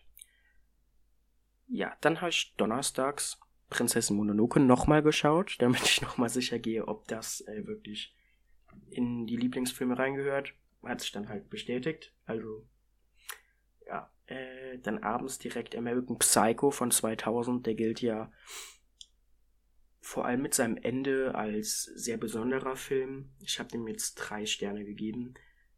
Ich bin einfach der Meinung, er wird ab zwischenzeitlich sehr langweilig. Und bis auf diese paar Monologe, die äh, ich habe den Namen vom Hauptcharakter, glaube ich, gerade vergessen. Ähm, ich glaube, okay, ah, Patrick Bateman. Also bis auf die Monologe, die Patrick Bateman zwischenzeitlich mit sich führt und vielleicht die Mordszenen, die ein bisschen actionhaft sind, fand ich den halt zwischenzeitlich doch recht langweilig und langwierig. Ja, also überdurchschnittlich, würde ich sagen. Animals on the Loose, ähm, das ist ein Netflix-Interakt, also so ein interaktiver Netflix-Film mit Beer Quills. Der äh, hat, glaube ich, einen YouTube-Kanal, wo der sich nur von Insekten oder so stechen und beißen lässt. Der ist auf jeden Fall ein ziemlich cooler Typ. Äh, und ich bin ein sehr großer Fan von diesen interaktiven Netflix-Filmen. Aber zweieinhalb, es ist halt, es ist keine besondere Story. Es macht zwar Spaß, es war auch übel lustig. Da, man konnte ihn halt dann irgendwie so zwischenzeitlich, hatte der so, ja, soll ich jetzt die Beere essen oder diesen Bandwurm? Und dann nehme ich natürlich den Bandwurm und guck halt dann zu, wie er sich diesen Bandwurm irgendwie in den Mund stopft und irgendwie da mit einem angewiderten Gesicht drauf rumkaut. Das macht schon Spaß, aber es ist halt nichts Außergewöhnliches. Madagaskar dann am Freitag, also gestern, drei Sterne, auch solider, guter Film der halt, der hat halt wirklich gar keine Message, so, der ist nur zur Belustigung da. Aber es ist auch nicht schlecht, der ist super, so, aber im Grunde der Film sagt mir nichts, außer eventuell Löwen essen gerne Zebras, aber sonst ist da nicht viel. Ja, und dann gestern Abend noch The Elephant Man von David Lynch, der auch fast äh, Eraserhead überholt hätte in meiner Top-Liste. Aber Eraserhead ist noch mal ein Stückchen besser, obwohl ich wirklich sagen musste, Elephant Man da habe ich mir jetzt auch Notizen gemacht, den muss ich kurz, ganz kurz ein bisschen näher beleuchten. Also der hat eine super schöne Story, total tolle Schauspieler und auch teilweise atemberaubendes Szenenbild. Also was die, der Film hat 5 Millionen US-Dollar nur gekostet und die haben so ein geiles Szenenbild, was viktorianische Zeit mega gut einfängt, finde ich. Das Make-up ist von Christopher Tucker, der ist hauptsächlich eigentlich für Theaterstücke und ähm, der hat auf jeden Fall den Hauptcharakter, also John Merrick, geschminkt kann man nicht sagen, ihm, ihm eine Maske angepappt, die ist wirklich krank. Also der Hauptcharakter sieht super, super gut aus. Die Charaktere generell, ich kann mich mit jedem irgendwo identifizieren. Ich finde die alle irgendwo sympathisch, kann jeden verstehen. Es ist echt ein toller Film. Die Kamera gefällt mir mega gut. Das Einzige, was mich am Ende tatsächlich gestört hat, der Schnitt gefällt mir teilweise nicht so. Ich mag aber generell manche, in manchen Lynch-Filmen den Schnitt nicht so gerne. Das ist halt Geschmackssache. Und die Story hat halt eben teilweise ihre Lücken, in denen nicht so viel passiert. Und es kommt auch wieder dieses David Lynch-Syndrom irgendwie hoch, dass der teilweise Szenen einbaut, die so gar nichts aussagen, aber die, wo er, glaube ich, so das Gefühl hat, die müssen trotzdem rein ist okay, aber ja, die bräuchte man halt nicht und dadurch kommt manchmal Langweile auf. Aber auf jeden Fall Anthony Hopkins spielt mit John Hurt, spielt mit in den beiden Hauptrollen sind die super, super gut und das Make-up halt von Christopher Tucker mega, mega gut. Also dem habe ich viereinhalb Sterne gegeben. Und das wär's, was ich alles geguckt habe. Ja, alles klar. Dann. Äh, ja, ich, definitiv nicht alles gesehen. Denke auch, dass ich mir da einiges noch anschauen werde. Mhm. Und somit kämen wir direkt schon zu der Hausaufgabe Malcolm and Marie. äh, also Respekt an alle lieben Menschen, die diesen Film durchgehockt haben, also freiwillig. Fang du mal an, ich, äh, ich habe da nämlich noch einiges dann zum Erläutern. Okay. Ja, also Malcolm and Mary ist ein ziemlich durchschnittlicher Film, finde ich. Er ist nicht besonders überragend, er ist aber auch nicht abgrundtief schlecht. Er ist einfach ziemlich im Mittelfeld, finde ich. Das erste, was mich sehr beeindruckt hat, ist die Kameraarbeit. Die hat mir durchweg eigentlich sehr gut gefallen und ich mag auch diesen alten Look bei der Kamera. Der ist so ähnlich wie bei Marriage Story gewesen, also dass es so ein bisschen gekrisselt hat im Bild. Das fand ich eigentlich sehr schön. Ich mag, wenn die Kamera so aussieht das Schauspiel von Zendaya und John David Washington, das hat mir eigentlich sehr gut gefallen. Ich fand, beide haben gut geschauspielert. Ähm, ich fand den Soundtrack eigentlich auch sehr schön. Generell, also noch zum Schauspiel jetzt, John David Washington, finde ich, spielt sehr, sehr gut. Das muss man ihm sagen. Zum Soundtrack, der wird auch sehr schön eingebunden. Also es gibt diese eine Szene, wo Get Rid of Him äh, gespielt wird. Die fand ich sehr ausdrucksstark und sehr schön inszeniert. Dann kommen wir aber irgendwie zur Aussage des Films. Mein Problem ist also generell erstmal, es ist irgendwie ein Beziehungsdrama, dann ist es immer wieder so ein Softporn gefühlt und dann ist es wieder ein Beziehungsdrama. Es geht. Also nochmal kurz dazwischen werfen, wir spoilern hier natürlich. Also jeder, ja. der jetzt Angst davor hat, Malcolm und Marie gespoilert zu bekommen, es gibt nicht viel zu spoilern. Aber wir reden natürlich ja. über Sachen, die im Film passieren. Also es ist auf jeden Fall. Der Film kann sich nicht richtig entscheiden und es hat mich irgendwann einfach gelangweilt, weil es ging eigentlich immer nur so Mary ist irgendwie angepisst. Dann schaff, schafft es Malcolm, sie irgendwie zu beruhigen.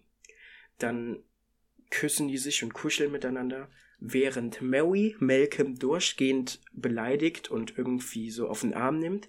Dann sagt Malcolm eine Sache und Mary ist sofort wieder pissig und das Ganze geht wieder von vorne los. Und eigentlich ist es einfach immer nur ein Kreis. Sie lieben sich und dann ist entweder Malcolm übel das Arschloch und beleidigt Mary oder Mary ist übelst das Arschloch und beleidigt Malcolm und macht immer wieder alles kaputt. Dann, was mich mega gestört hat. Zwischendurch gibt es eine Szene, wo der Kapitalismus der Filmindustrie kritisiert wird. Das fände ich gut, wäre das hier kein Netflix-Film, weil Netflix steht einfach auch sehr für den Kapitalismus in der Filmindustrie. Tut mir leid. Das kaufe ich dem Film auch einfach nicht ab. Äh, der Film versucht Rassismuskritik zu üben, denkt diese aber irgendwie nicht zu Ende. Immer wieder wird dem Zuschauer so paar Happen hingeworfen, aber es wird nie ausgearbeitet. Es wird sich immer nur irgendwie an der Oberfläche darüber aufgeregt, über Rassismus und all das. Aber wirklich was draus gemacht und wirklich eine Message möchte der Film dann doch nicht richtig überbringen, so als würde er sich nicht ganz trauen, das auszusprechen.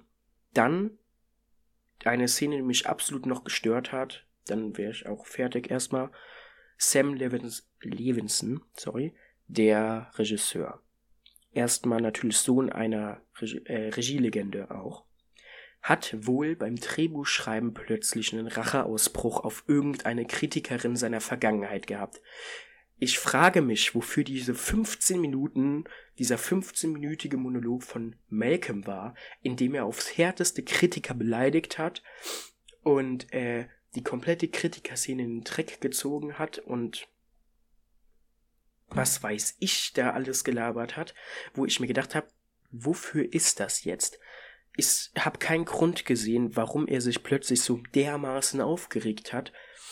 Es kam aus dem Nichts, danach war es auch kein Thema mehr. Gefühlt hat Levinson einfach beim Drehbuchschreiben irgendwann mal eine schlechte Kritik gelesen von sich, ging der, konnte damit nicht umgehen, hat sich dann gedacht, dann baue ich das in meinen neuen Film ein und kritisiere damit einfach mal alle Kritiker. Das fand ich ein bisschen schade. Der Film hatte gute Ansätze, aber er hat sie nicht ausgearbeitet. Deswegen habe ich jetzt von meiner Seite aus zweieinhalb von fünf Sternen gegeben. Also genau in der Mitte. Du darfst gerne. Um einfach mal da anzuschließen. Ähm, ich wollte nur mal gerade darauf eingehen. An sich ist der ganze Film ja darum gebaut, dass äh, auch die, die Plotpoints richten sich ja danach, wie das abläuft mit diesen ja.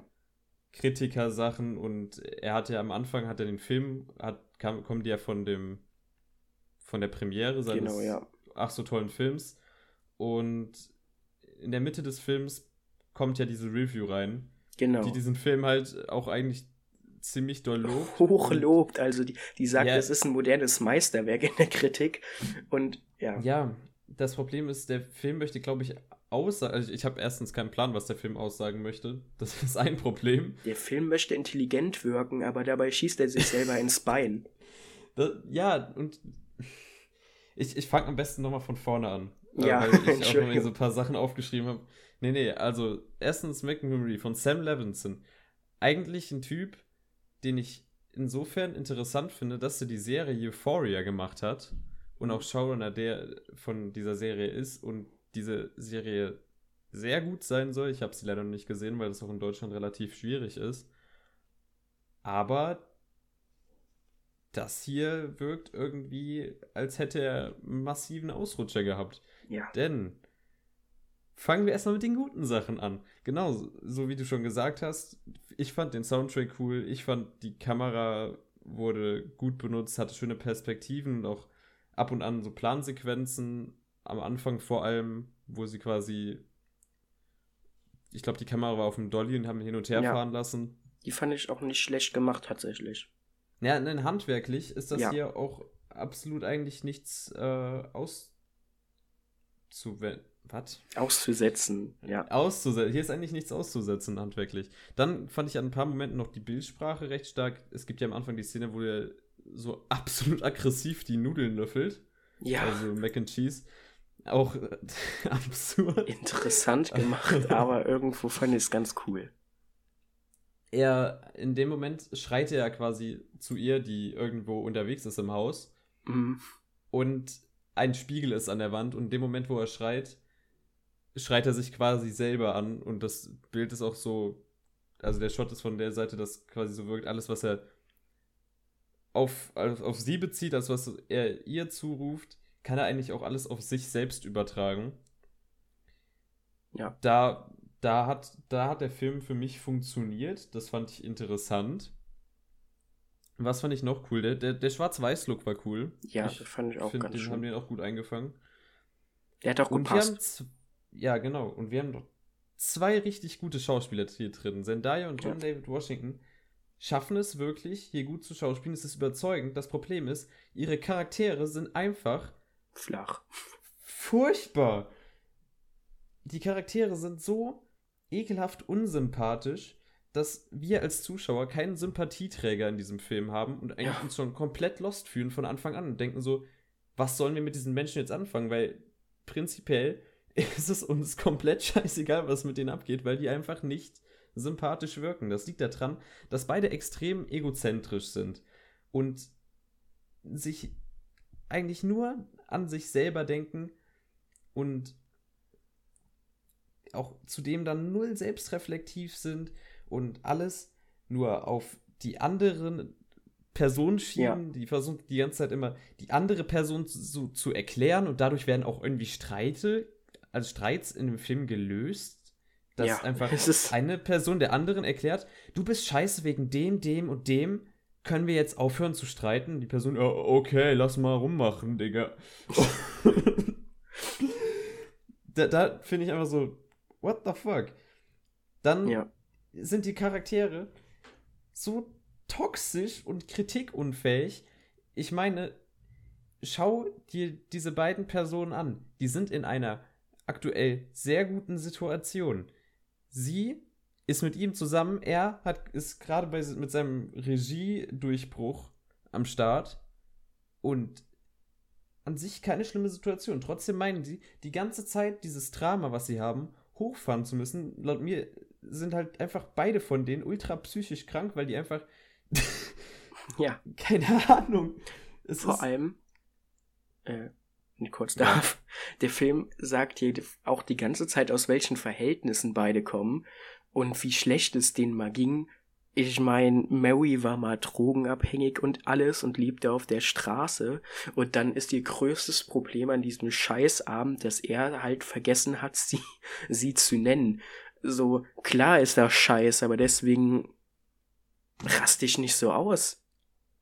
Ja, aber das kann man doch auch im Gespräch machen, Ja. wo man dann sagt so, ja, okay, ich gestehe ein, dass ich das und das falsch mache. Kein Moment in diesem Film hat ein Charakter von denen über sich selbst nachgedacht oder über seine eigenen Fehler. Die waren permanent damit beschäftigt. Deswegen war das auch so ultra annoying für mich, diesen Film zu schauen. Die waren permanent damit beschäftigt, sich gegenseitig zu blamen, statt einmal nur über sich selber nachzudenken. Das finde ich in dem Punkt einfach total unnachvollziehbar, dass die überhaupt noch, wenn ihr, jetzt wurde im Film gesagt so, ja, das ist der schlimmste Streit, den wir je hatten. Ich denke mir so, wenn ihr zwei solch toxische Personen seid, wie hier in dem Film dargestellt wird, streitet ihr doch euch eigentlich jeden Tag. Und ich Ja. frage mich, warum sind die beiden noch zusammen? What the fuck? Und das Die haben ja Schlimmste- dann ihre paar Momente, sorry, die Nee, haben ja dann noch ihre paar Momente, wo die dann äh, hier miteinander lachen und kuscheln und Ja. rummachen, wo ich mir dann denke, so, wie kamt ihr aus der Situation eben jetzt hier rein? Ja, und, und wie kommt ihr vor allem danach wieder in den Ultra-Rage-Modus? ihr müsst doch einfach, ihr müsst irgendwie eine bipolare Störung haben oder sowas. Nicht, dass ich jetzt irgendwie Menschen mit bipolarer Störung angreifen möchte. Es geht einfach nur darum, dass, wenn der Film solche Charaktere platziert, aber dann ein Thema der bipolaren Störung nicht also nicht direkt anspricht, dann weiß der Ja. Zuschauer auch nichts damit anzufangen. Da fehlt einfach jegliche Aufklärung, dass das einfach zwei psychisch kranke Menschen sind. vor allem jeglicher Streit wurde auch wirklich immer nur damit gelöst, dass Malcolm dann gesagt hat, es tut mir leid, ich liebe dich. Plötzlich war alles okay. Dann hat Mary ihn beim Kuscheln durchgehend irgendwie beleidigt, hops genommen und alles. Dann sagt Ja. Malcolm irgendwie so eine Sache, die er vermutlich auch immer so eine, nur so nett meint. Und dann wird Mary wieder böse. Und das Allerschlimmste in diesem Film fand ich, der hatte diesen einen Moment, wo ich gedacht habe, jetzt könnte der spannend werden. Als Mary plötzlich mit dem Messer vor ihm gekniet hat und ihm gesagt hat, ja. ich nehme meine Antidepressiva nicht mehr, mir geht's richtig, richtig schlecht. Bitte helf mir. Und ich habe gedacht, ja, okay, jetzt könnte es nochmal spannend werden. Jetzt könnte es vielleicht echt ein Drama werden. Das würde erklären, warum die so toxisch sind. Warum die so, wa warum wenigstens Mary so ist. Malcolm kann ja einfach voll das Arschloch sein, was er auch ist. Also, sorry. So. Und dann sagt der Film so, ja, nee, das war aber jetzt nur geschauspielert von der, also von Mary im Film, um ihm zu sagen, was für eine gute Schauspielerin sie ist. Und jetzt geht der Streit halt normal weiter, wo ich mir so gedacht habe, oh, Junge, das war wirklich eine Yay. sehr gute Szene, so. Die hat mir echt gut gefallen. Und dann so nichts. Die hat einfach nichts gebracht. Vor allem danach wird das auch nicht mehr weiter besprochen. War halt, ja, also der Film hat einfach sehr viele gute Ansätze, die er nicht weiter ausarbeitet. Und das ist einfach mega störend auf Dauer. Stimme ich dir vollkommen zu. Ja. Nur, das, also, es liegt halt alles da, so handwerklich könnten die alles machen. Es ist halt einfach nur kacke geschrieben, muss man Ja. einfach sagen. Also, ich weiß nicht, wer war da. Ja, es war einfach nur Sam Levinson himself, der sich gedacht hat, jetzt wo ich Euphoria, ein, ein Teenie-Drama, also in Anführungszeichen Teenie-Drama, was extrem gut sein soll, was extreme Mhm. Tiefe in Charakteren und psychische Tiefe zeigen soll. Jetzt mache ich einfach mal einen Film über zwei unnachvollziehbare Psychopathen Ja. ohne Aussage. Also ich, ich finde nicht den Punkt. Also, erstens, es gibt keinen richtigen Plot in dem Film. Alles bindet sich quasi darum, dass es ein Abend ist nach dieser Premiere und dass Ja. sie halt auf diese Kritik warten und währenddessen halt streiten oder rummachen. Ja. Und das war ja einerseits schon ultra annoying, weil es absolut keine Spannung gab. Es gab noch nicht mal Personen, die ich sympathisch finde in dem Film. Es war einfach nur äh, ermüdend und nervig, Ja. habe ich hier aufgeschrieben. Ja, also zum Abschluss. Und am Ende Ja. keine Aussage. Ich habe Ja, keinen Plan. ich habe wenigstens gedacht, am Ende trennen sie sich oder so eine Scheiße, weil Nee, das würde dann wenigstens vorbei. Sinn ergeben. Aber nein, es ist so ein emotionaler Moment, wo sie dann so tut, also sie sich in die Rolle von ihm versetzt und ihm damit quasi wieder nur erklärt, wie er sein sollte. Was permanent in diesem Film gemacht wird. Und ich frage mich, warum denkt ihr nicht über euch selber nach? So krass wie über die andere Person nachdenkt. Das ist. Ja, also ich habe vielleicht zum Abschluss jetzt einfach wirklich eine Review, die das sehr gut zusammengefasst hat, finde ich, die auch nicht lange ist. Einmal nur so good if you mute it. Und das ist es einfach. Würdest du die Dialoge nicht sehen, es wäre ein super Film. Weil, wie gesagt, handwerklich, schauspielerisch, kauscht den alles ab. Sobald die Charaktere reden, verliert der Film seinen Reiz. Ja, Ja. gut.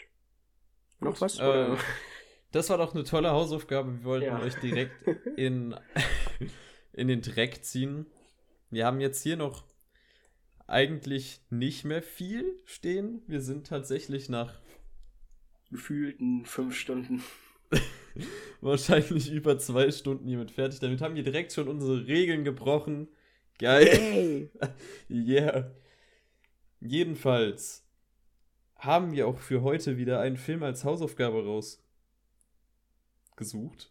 Ja. Falls überhaupt noch irgendjemand zuhört.